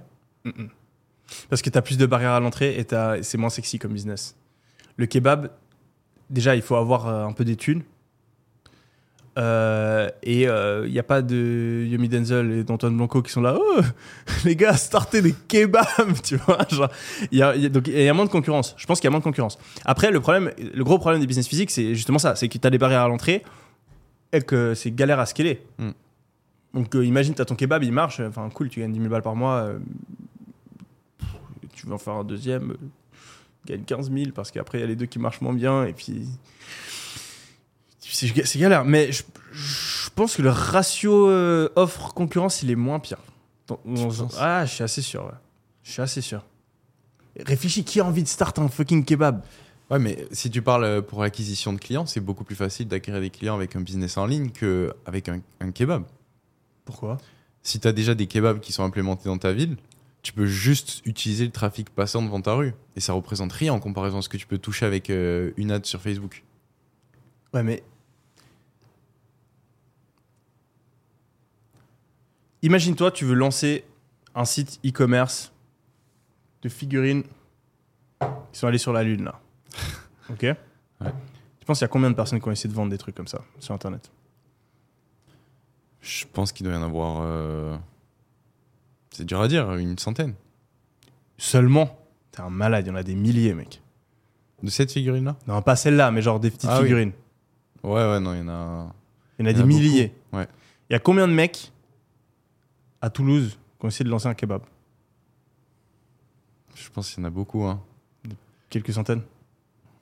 Ouais. Ou qui essayent maintenant de lancer un, un- un kebab? Quelques centaines. Ouais, quelques centaines. Mais en fait, le marché, c'est pas le même, donc on peut pas faire ce comparatif-là. Parce que sur tu Internet, penses ton que la marché- qualité des personnes qui vont monopoliser le marché et qui vont choper la plupart des clients, elle est plus haute sur ça ou sur le kebab? Sur ça. Ouais, donc les gens sont meilleurs. Euh... Tu te bats en ligne pour vendre ça contre des mecs qui sont chauds. Franchement, Ouais. les mecs qui gèrent les kebabs, ils font ça avec amour. Mais c'est pas des fucking gars qui sont obsédés par le business. Si t'arrives demain et que tu fais un kebab et tu mets des bons process, euh, tu, tu fais un recrutement de bâtard, tu es super sympa avec tous les clients. Tu leur fais des, des trucs de fidélité. À chaque fois, tu essaies de les convaincre. Tu leur dis euh, Donnez-moi 4 étoiles sur Google. Euh, tu vas dans la rue, etc. T'engages une meuf euh, un, peu, un peu fraîche et tout. elle se met devant. Nana, tu mets des techniques pour upsell les gens quand ils arrivent au kebab. Tu vas chercher les meilleurs fournisseurs pour avoir vraiment la meilleure qualité de produit. Tu testes. Chaque semaine, tu testes une nouvelle recette de kebab. Tu optimises en fonction des notes des clients, etc. Tu penses vraiment que ton kebab, il marche pas? Non, je n'ai pas dit ça. ah, on est d'accord, c'est presque sûr qu'il marche ton Oui, kebab. Il marche. Mec, je peux t'assurer que ces figurines, tu peux te donner à 100%, mec, si tu lances pas le produit au bon moment, Ça marche pas. ça marche pas. Ok. Donc Et- la probabilité de réussite est plus importante sur un business physique Mhm. parce qu'il y a moins de concurrence et la barrière à l'entrée euh, Et plus élevé. est plus élevée, mais le niveau moyen est plus bas aussi. Exact. Euh, donc selon toi, c'est mieux de se. Non, je pense pas que c'est mieux. Je pense pas que c'est mieux. Non, moi, je te dis, le meilleur business à lancer pour les débutants, pour moi, c'est le e-commerce. Ok. Euh, ce que je suis en train de dire, c'est le niveau de concurrence, il est plus faible sur ces business physiques, mais le problème avec les business physiques, qui pour moi sont très importants, c'est que c'est galère à scaler Ouais. et c'est qu'il y a des barrières à l'entrée. C'est pas rentable. Pas très moins C'est rentable. pas très rentable. Ouais. Moi, je préfère galérer un peu plus à lancer mon business e-commerce parce qu'au début, il y a plus de skills, etc. Tu as quand même de la concurrence, etc. Mais au moins, quand ça marche, bah, tu es derrière ton ordi euh, et tu peux scaler et après, tu peux faire des business e-commerce à l'infini, etc. VS, euh, tu galères peut-être un petit peu moins pour lancer ton truc de kebab, mais il faut investir euh, 20 000 balles. Euh, il faut apprendre à faire des kebabs. Recruter. Il faut recruter. nanana. Enfin, 20 000 balles, on est gentil. euh, franchement, je pense c'est beaucoup plus. Il y a tous ces trucs-là qui, en tant que débutant, euh, bah, t'as pas envie de, de passer à travers ça. Si ton truc il foire, t'es beaucoup plus dans la merde. Ton site e-commerce il foire, c'est pas grave. Et au final, même si ça marche, t'es stuck. Ouais. T'es stuck avec, avec ton kebab. Parce que ton kebab, tu vois, je pense qu'il y a vraiment un auto de chance de réussite si tu le fais toi-même et que t'es à fond. Mais tu te barres, Ça plombe. ça plombe. À moins que tu aies vraiment géré ton recrutement et que tu un mec, euh, manager de ton kebab qui est trop chaud. Quoi. Hmm. Ouais. Mais si Ouais, tu compares purement, vraiment pur, genre le niveau de, de concurrence, je pense que c'est pire en ligne. Parce qu'en ligne, tu es en concurrence contre le monde entier. Ou alors contre toute la France, tu vois. Et le niveau est plus élevé parce que t'es un- t'es en confrontation directe avec des mecs qui potentiellement font ça depuis plusieurs années. Ouais. Là où sur le physique, euh, si le standard est bas euh, dans ta rue et que tu lances un kebab, euh, non, je, je suis d'accord, euh, ça, ça a du sens. Ça a du sens. Euh, Est-ce que tu penses que l'éducation en ligne elle peut remplacer l'éducation traditionnelle? Tu as déjà demandé ça, non? Ouais, je crois que c'est. Ah, C'est notre débat à la fin du, du dernier podcast. Ah, on l'avait déjà fait. Ouais, on l'a déjà fait, l'a. Euh, Tu sais qu'on a fait, on a fait sur côté sous côté, c'était c'était stylé. Ouais, j'ai écouté avec Thibaut. C'était c'était sympa. Est-ce que pour toi, tu serais pour ou contre euh, les soins de santé gratuits à tous les citoyens? Par exemple, à Dubaï, ça ne l'est pas forcément.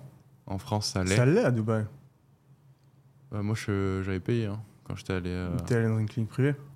ouais, l'American Hospital. Tu vas à la clinique privée, c'est- gratuit? Ok.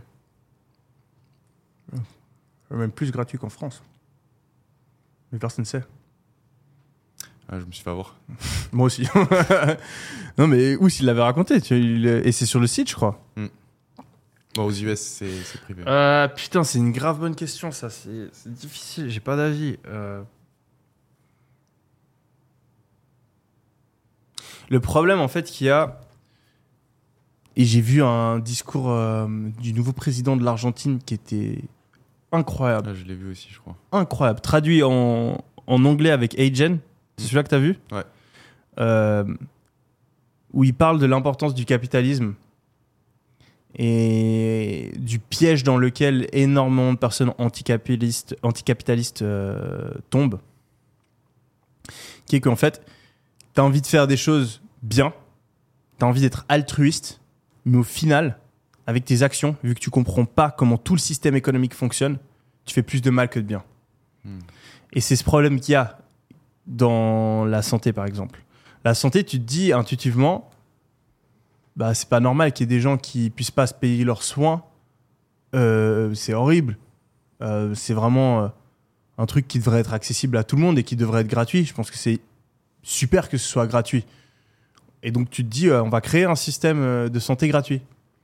Mais après, en le faisant, tu crées des trucs qui sont ultra négatifs. Par exemple, si la santé est vraiment gratuite pour tous, ça va être très difficile de gérer les dépenses de santé pour certains médicaments ou certaines opérations.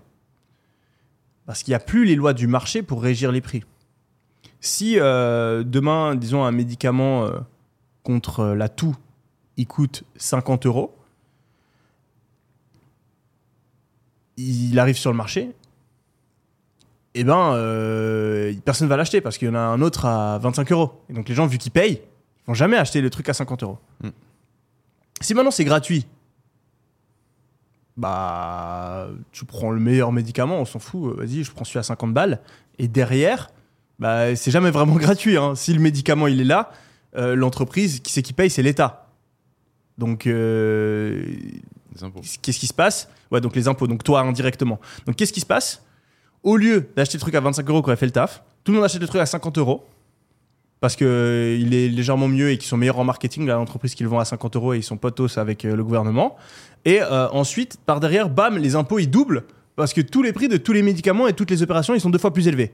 Donc on a voulu rendre la santé gratuite pour tout le monde et en fait on se fait tous enculer et ça profite à qui? Pas à toi, pas à moi, pas au gouvernement, mais aux entreprises pharmaceutiques. Ouais. Et je pense qu'il y a personne qui a envie de donner plus de pognon aux entreprises pharmaceutiques. Donc après, qu'est-ce que tu dis? Tu dis ah ouais non ça va pas, on se fait arnaquer par les entreprises pharmaceutiques. Ok, qu'est-ce qu'on va faire? Non, on va dire euh, le coût d'un euh, d'un sirop pour la toux, ça peut pas dépasser 25 euros. Tu dis ah c'est bon, j'ai résolu le problème. Et en fait, qu'est-ce qui se passe? Euh, je sais pas, il y a une entreprise qui était en train de travailler sur euh, l'invention d'un nouveau sirop pour la toux qui marche genre 50 fois mieux, tu vois. Euh, et ils arrêtent euh, de rechercher parce que bah voilà, de toute façon, euh, mec, je peux même pas vendre cher, donc euh, je, je- ça me sert à rien de développer mon sirop pour la toux. Ou Même carrément, ils font faillite. Et cette entreprise-là, elle allait inventer la cure contre le cancer. Et puis en fait, on se tape 20 années de plus de cancer avec tout le monde qui meurt, juste parce que on s'est dit ah, on va faire la santé gratuite pour tous et on va fixer le prix maximum par médicament. Hmm. Donc il faut faire ultra gaffe. Je suis pas en train de dire qu'il faut pas mettre la santé gratuite pour tous, mais dans l'implémentation du truc, faut être très smart, sinon tu crées des irrégularités de marché qui font plus de mal que de bien. Personnellement, je trouve qu'il faudrait avoir un système mix, mais je m'y m'y connais pas assez en fait pour avoir un avis clair sur le sujet. J'ai l'impression qu'il faut quand même que le citoyen ait un certain coût, donc qu'il ait un partage du coût, et comme ça, ça l'oblige à réfléchir intelligemment quand il achète ses médicaments, qu'il va chez le médecin, à l'hôpital, etc. Par exemple, en Suisse, je crois que tu payes euh, 10% ou 20% du prix de ton médicament ou de ton opération. Donc, tu as une assurance qui est là, qui est obligatoire, que tout le monde doit prendre. Euh, et donc, ça fait que tu es couvert, mais tu dois quand même payer une partie. Donc, ça te dirige quand même à essayer d'acheter un médicament qui est vraiment bien par rapport à son rapport euh, prix-qualité. Et puis, ben, tu as quand même un système plus ou moins capitaliste là-dessus. Je suis plus de l'avis de essayer d'avoir un système un peu comme ça où tu payes une partie du prix ou même où tu payes l'entièreté du prix et il n'y a pas vraiment de système général, mais où on va aller subventionner les gens dans des cas spécifiques. Genre, imagine quelqu'un qui est vraiment dans la merde ou qui peut pas avoir une opération, on paye pour lui, Mm. on le subventionne. Euh, mais les gens qui sont normaux et qui peuvent payer, bah, ils payent. Et après, si euh, par exemple tu as une maladie ou un truc très grave et que tu as besoin de faire des dépenses astronomiques en santé, là on vient t'aider. Tu vois, genre un espèce de truc comme ça, je sais pas. Euh, je pense que le système aux États-Unis, il est en tout cas pas optimal parce que t'as des gens qui se cassent le bras, ils peuvent pas aller à l'hôpital. C'est quand même. J'ai pas envie de vivre dans un monde où euh, il y a des gens qui peuvent ne pas se faire soigner leurs bras cassés. Mais le système français, par exemple, j'ai pas l'impression qu'il fonctionne méga bien. Parce que ben, tu as des hôpitaux qui sont pas en super santé, tu as des impôts qui sont super élevés, t'as pas d'innova- d'innovation énorme dans le système médical. Mm. C'est euh, vraiment difficile comme, euh, comme truc. Comme question, ouais. Moi, je pense que j'aurais fait un truc similaire à toi, c'est-à-dire que j'aurais défini une limite claire. Euh, sur une partie, ce serait vraiment très noir et blanc. Sur une partie, tu aurais la gratuité quand ça touche à tout ce qui est danger de mort, etc. Mm. Et l'autre partie, où par exemple euh, le médicament pour la toux ou ton doliprane, là ce serait payant. Et euh, je pense que juste en faisant ça et en priorisant sur euh, tu vois, si tu vas mourir ou pas, Mm. tu peux déjà faire pas mal d'économies. Ah, Mais tu gères comment alors du coup le prix de, des opérations ou des médicaments euh, dans les situations où les gens ils vont mourir? Tu le rembourses pour tout le monde. Ouais, mais du coup, comment est-ce que tu fais? Parce qu'il va y avoir. imaginons le médicament, moi je suis une entreprise, je développe mon médicament, je le, je le mets à 1000 balles par, euh, par gélule. De toute façon, c'est l'État qui paye. Ouais, non, après c'est à l'État de négocier et de réguler euh, le truc pour pas se faire enfler, mais Mm. en gros, euh, je pense que c'est le, c'est le meilleur truc. C'est l'État qui, qui, Qui négocie. qui négocie et qui gère. Monter une, une boîte dans l'industrie pharmaceutique, ça doit être tellement profitable. Bah, ça doit être tellement complexe aussi. bah, tu sais que justement, moi, après avoir parlé à ce mec-là, j'ai grave changé d'avis. Je me dis que vraiment les meilleurs business, c'est les business où tu te dis ah putain c'est compliqué. Parce que je pense qu'il y a zéro concurrence. Enfin Hmm. zéro j'abuse, mais la concurrence doit être beaucoup moins forte. Tu vois genre la pharm- le pharmaceutique, bon t'as les mecs qui font de la recherche etc. Mais tout l'aspect marketing, l'aspect euh, intelligence financière, tes structuration financière etc. Stratégie business, je pense qu'il est Ils sont pas super bien géré. Ou alors, tu as les grands groupes, tu vois, qui rachètent et qui font ça. Mais les startups, souvent, c'est des mecs passionnés, euh, des scientifiques, tout ça. Donc, il y a peut-être moyen d'aller tirer son épingle du jeu. Ou même, vraiment, l'industrie cheat code, c'est la fintech. Ah ouais C'est abusé. Tu regardes, j'ai regardé, euh, je suis allé euh, justement parce que j'essaie de trouver une idée d'un business qui peut faire des milliards. Et donc je suis allé sur le site de Y Combinator, euh, qui est un incubateur de startups aux US. Et euh, ils ont un truc qui s'appelle Startup School, qui est vraiment super. C'est euh, plein de conseils pour lancer ta startup, donnés par les meilleurs entrepreneurs startup des US. Très très clean. Et ils parlent de comment avoir une idée de business de startup. Et en fait, il y a plusieurs conseils assez intéressants que j'ai pu tirer de, de, leur, de leur site, dont un qui est celui de ID Space, donc le- l'espace d'idées, le type d'idées, l'industrie d'idées. En fait, ils se disent, au lieu de vraiment de te concentrer sur une idée euh, très précise de business qui peut être dure à trouver, essaye juste de sélectionner une, un espace d'idées une industrie et euh, de commencer à faire un truc dedans et après tu pivotes. Et tu prends une industrie qui te convient, donc dans laquelle tu as une personnalité, une expertise, des insights, des avantages qui vont te permettre de surperformer et qui a un bon hit rate. Hit rate, en gros, qui a un grand nombre de startups à l'intérieur qui ont explosé. Hmm. Et tu sais ce que c'est l'industrie qui explose le plus? La fintech. C'est ouf. Parce qu'il y a plus de gens qui se lancent dedans ou c'est. Non, justement, c'est l'inverse. Il y a peu de gens qui se lancent en fintech, Ouais. qui se disent demain, ouais mec, je vais aller faire des paiements, mec. Je vais aller gérer la finance, euh, euh, je sais pas, je vais faire Stripe. Tu vois, genre, est-ce que tu te dis, je vais faire un concurrent à Stripe Qui se dit ça, mec? Là, mec, je vais devoir parler à des banques, je vais être régulé par des trucs d'État, administration. euh, C'est ce qu'il a fait Taylor avec sa ah, nouvelle application. pas de la fi- Ah oui, oui, oui, oui. Ouais, c'est ça. Et euh, du coup, tu te dis non, flemme, tu vois. Mais tous les entrepreneurs se disent non, flemme.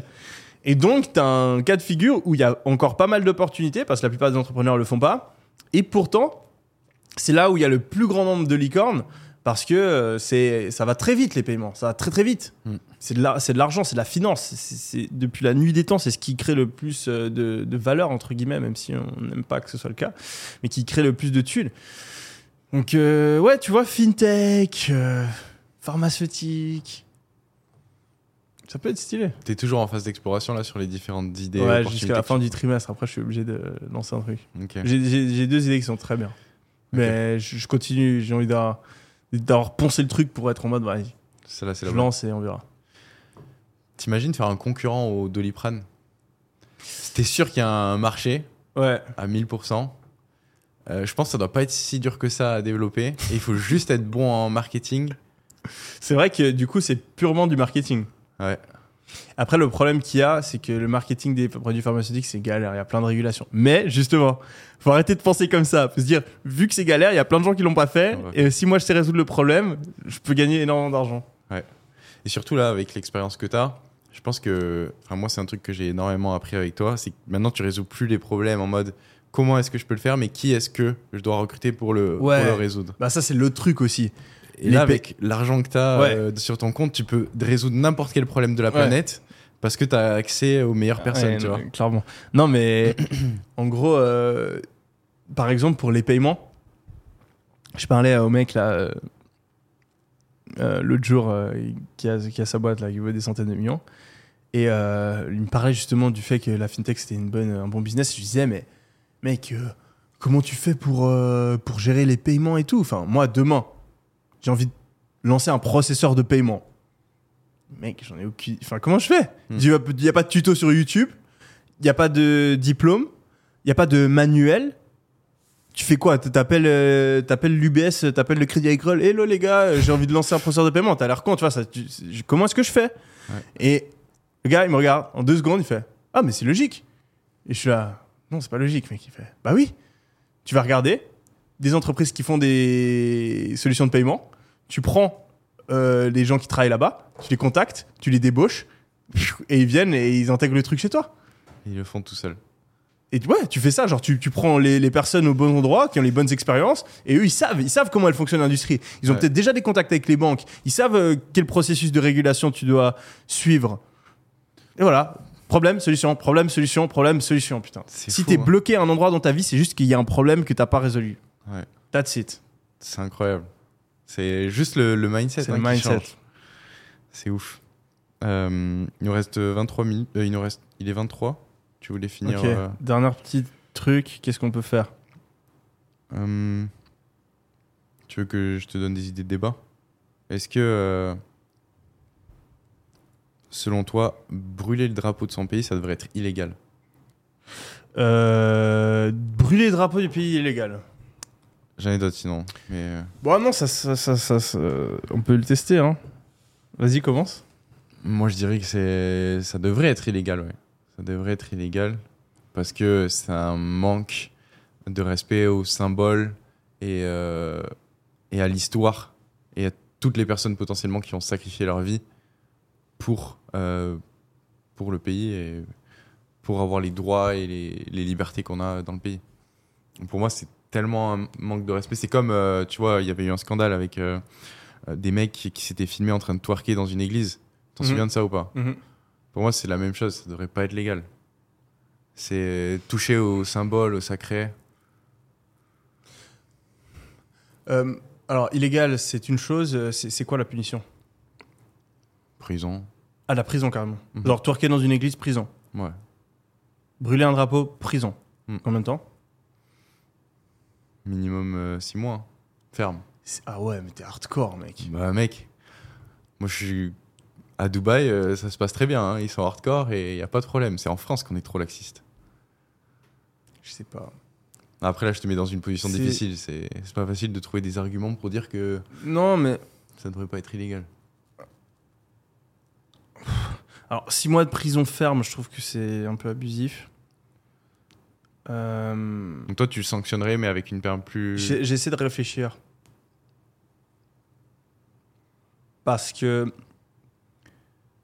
Pour certaines personnes, un drapeau. euh, Imagine-toi, par exemple, tu es en désaccord fondamental avec les actions de ton pays.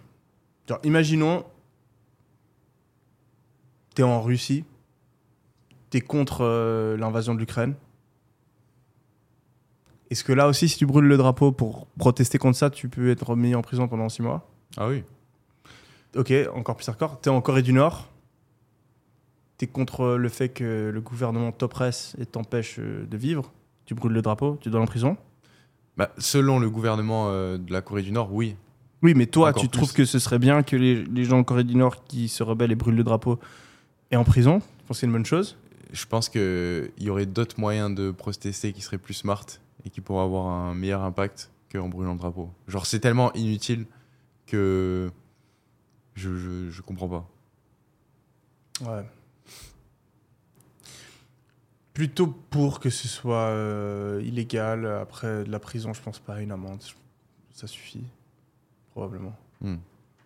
Mais. hum, ah, bonne question, c'est une bonne question. Ça se débat.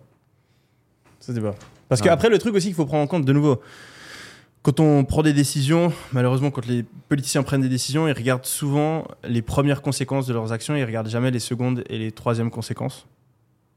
Euh, je sais pas comment tu traduis ça en français, mais euh, en anglais, c'est first, second, third order consequences. Et en gros,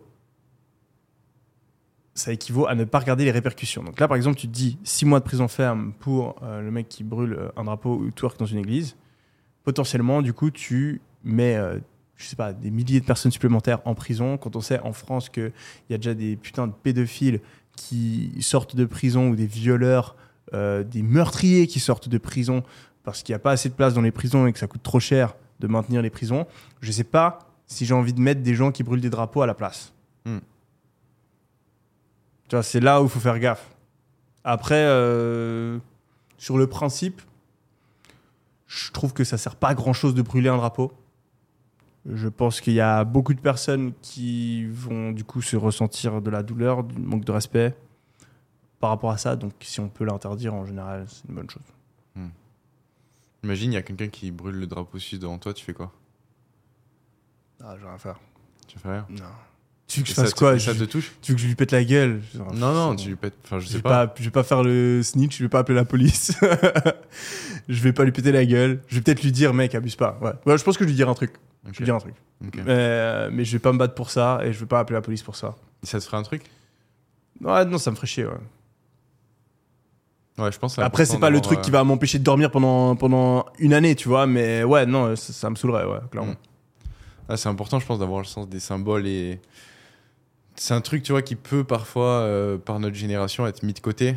Mais euh, je trouve que c'est quand même important d'être fier de, de, de, de nos valeurs, de notre histoire, euh, d'être français, suisse. Mm. Et des fois, c'est un peu oublié. Ah, tant que c'est dans le positif. Le problème, c'est que cette symbolique, elle crée aussi beaucoup de mal souvent. Typiquement, les guerres, ce genre de trucs, tu vois. Ouais, c'est plus à l'extrême. C'est ça. Si, si tu as une symbolique, si tu appartiens à un groupe pour prôner des valeurs qui sont positives, c'est magnifique. Tu vois, genre liberté, égalité, fraternité, magnifique. Euh, les valeurs de la Suisse, super. Mais quand, en fait, euh, tu vois, ton drapeau, pour toi, il représente le fait que tu es dans un camp, et automatiquement que du coup, tu es peut-être contre une autre nation, euh, là, beaucoup moins positif, quoi. Hmm. Tu sais, c'est drôle. Tu sais, tu sais par exemple que les, les Pakistanais et les Indiens, ils se détestent. Ouais. Euh, L'autre jour, je parle pas indien, je parle pas pakistanais, mais dans mon euh, ascenseur, il y avait genre euh, les livreurs, genre Deliveroo, etc. Et t'en avais trois qui étaient indiens et deux qui étaient pakistanais. En tout cas, c'est comme ça que j'ai interprété la, interprété la chose. Et les Indiens, ils se parlaient en- ensemble, et les Pakis, ils se parlaient ensemble. Et les Pakistanais, ils sortent de l'ascenseur, les portes, elles se ferment. T'as les Indiens, ils se regardent, ils disent un truc en indien, et ils commencent à faire comme ça, et après ils se marrent et tout, ils se foutent de leur gueule. C'était là, putain. C'est trop marrant. C'est abusé. Ouais. Mais tu vois, ça, des guerres entre pays, perso, euh, Ouais. C'est pas. si tu automatiquement détestes quelqu'un parce qu'il a une nationalité à cause de ton pays, c'est c'est dommage. C'est dommage. Les US, ils sont comme ça un peu. Ils sont patriotiques, mais tellement à l'extrême que. Ils, ils ont fait la guerre à beaucoup de gens, quoi. Moi, ce que j'aime pas, c'est quand tu, quand les gens ont une opinion sur toi à cause des actions qui ne sont pas les tiennes. Par exemple, si moi je t'aime pas parce que t'es français, Ah oui. je trouve ça stupide. Ouais. Vraiment. Euh, même si, imaginons, euh, je viens d'un pays africain euh, où la France a foutu la merde. Oui, la France a foutu la merde. Je le reconnais. Euh, on- la personne, elle peut être énervée contre la France, mais il n'y a pas à être énervé contre Antoine parce qu'il est français. Je trouve ça stupide. C'est des autres personnes qui ont foutu la merde. Hmm. C'est pas toi. Hmm, hmm. Donc ça, euh, la symbolique, tu vois, il faut, faut faire gaffe. Quand c'est positif, c'est bien. Quand c'est négatif, c'est dommage. Faire gaffe aux amalgames. Ouais. Carrément. Tu voulais finir sur euh, autre chose? Vas-y, Antoine, est-ce que t'as un, un apprentissage de la semaine que t'as envie de partager avec nos viewers? Euh, Apprentissage de la semaine. Apprentissage de la semaine. Euh, J'ai une victoire cette semaine Vas-y, que j'ai envie de célébrer. vas-y. C'était hier. J'ai fait en une journée ce que je faisais en un mois avec euh, mon autre business. Donc j'ai fait euh, presque 20 000 euros euh, sur la journée. Félicitations. J'ai- Et du coup, qu'est-ce que j'ai appris de ça J'ai appris que putain, l'argent ça fait du bien. Non. Nickel. Sur ça, Toi les amis T'as- Ah, une victoire, moi Non, ah, t'as appris un truc ou pas Oh là, je les ai tous balancés pendant le podcast. Ouais, moi j'ai un nouveau truc là. J'appelle ça le Harry Potter Mindset. C'est quoi Mystère. en gros, quand j'étais petit et que j'ai lu Harry Potter, bah, je suis entré dans ce monde de fantasy, de magie, etc. Et ça m'a passionné. J'ai dévoré tous les livres. Et en fait, à chaque fois, je m'imaginais être dans le monde d'Harry Potter et aller à Poudlard, etc. Et je me disais, putain, si seulement ça pouvait être réel, si seulement je pouvais recevoir une petite lettre et puis partir et apprendre euh, à faire des potions, apprendre à euh, lancer des sorts, etc. Et si c'était le cas, je me donnerais à 1000% pour devenir le meilleur sorcier. Alors, ce serait mon objectif de vie. Et euh, quand je voyais les films et t'as genre euh, Harry Potter qui connaît pas bien son sort ou quand euh, euh, Rogue il leur parle de comment faire les potions, tu sais, ils sont pas attentifs, etc. ça, ils ont la flemme. Je me disais putain mec, si j'étais à leur place, moi j'irais pendant tout mon temps libre à la bibliothèque, j'irais lire tous les trucs, je, je- m'entraînerais, etc. Et je deviendrais le meilleur sorcier. Et en fait, j'ai ressenti un peu de frustration quand j'étais gamin. Et là, il y a quelques semaines, je me suis dit, en fait, le monde n'est pas si différent euh, du monde hypothétique euh, de Harry Potter. T'as des livres pour apprendre des trucs. Tu peux progresser. Tu peux essayer de devenir euh, la meilleure personne possible, le meilleur entrepreneur, le meilleur humain. Et il y a un nombre de trucs infinis que tu peux apprendre, un nombre infini de choses que tu peux euh, mettre en place pour améliorer ta vie, un nombre infini de compétences que tu peux développer. Et mon but, c'est pas de devenir le meilleur sorcier, mais du coup, c'est de devenir la meilleure personne possible et de sans cesse apprendre et me dépasser. Et donc, je suis redevenu ce petit enfant qui a envie de devenir le meilleur sorcier possible, Stylé. sauf que je le fais dans le monde réel. Stylé. Harry Potter mindset. Exactement. Et tous les matins, Hashtag. quand je me réveille, je prends ma douche froide, tu vois, je suis là, putain, suis Harry Potter, sa mère. quand je vais sur le balcon, je fais mes exercices de, de méditation, tu vois. J'imagine le gars en train de faire ses sorts, tu vois. Et quand je suis sur mon business, là, derrière mon ordi, tu vois, je m'imagine en train d'apprendre à faire des potions. Et on va aller niquer Voldemort, voilà. sur ce, les amis. On se retrouve la semaine prochaine. Allez, bye bye.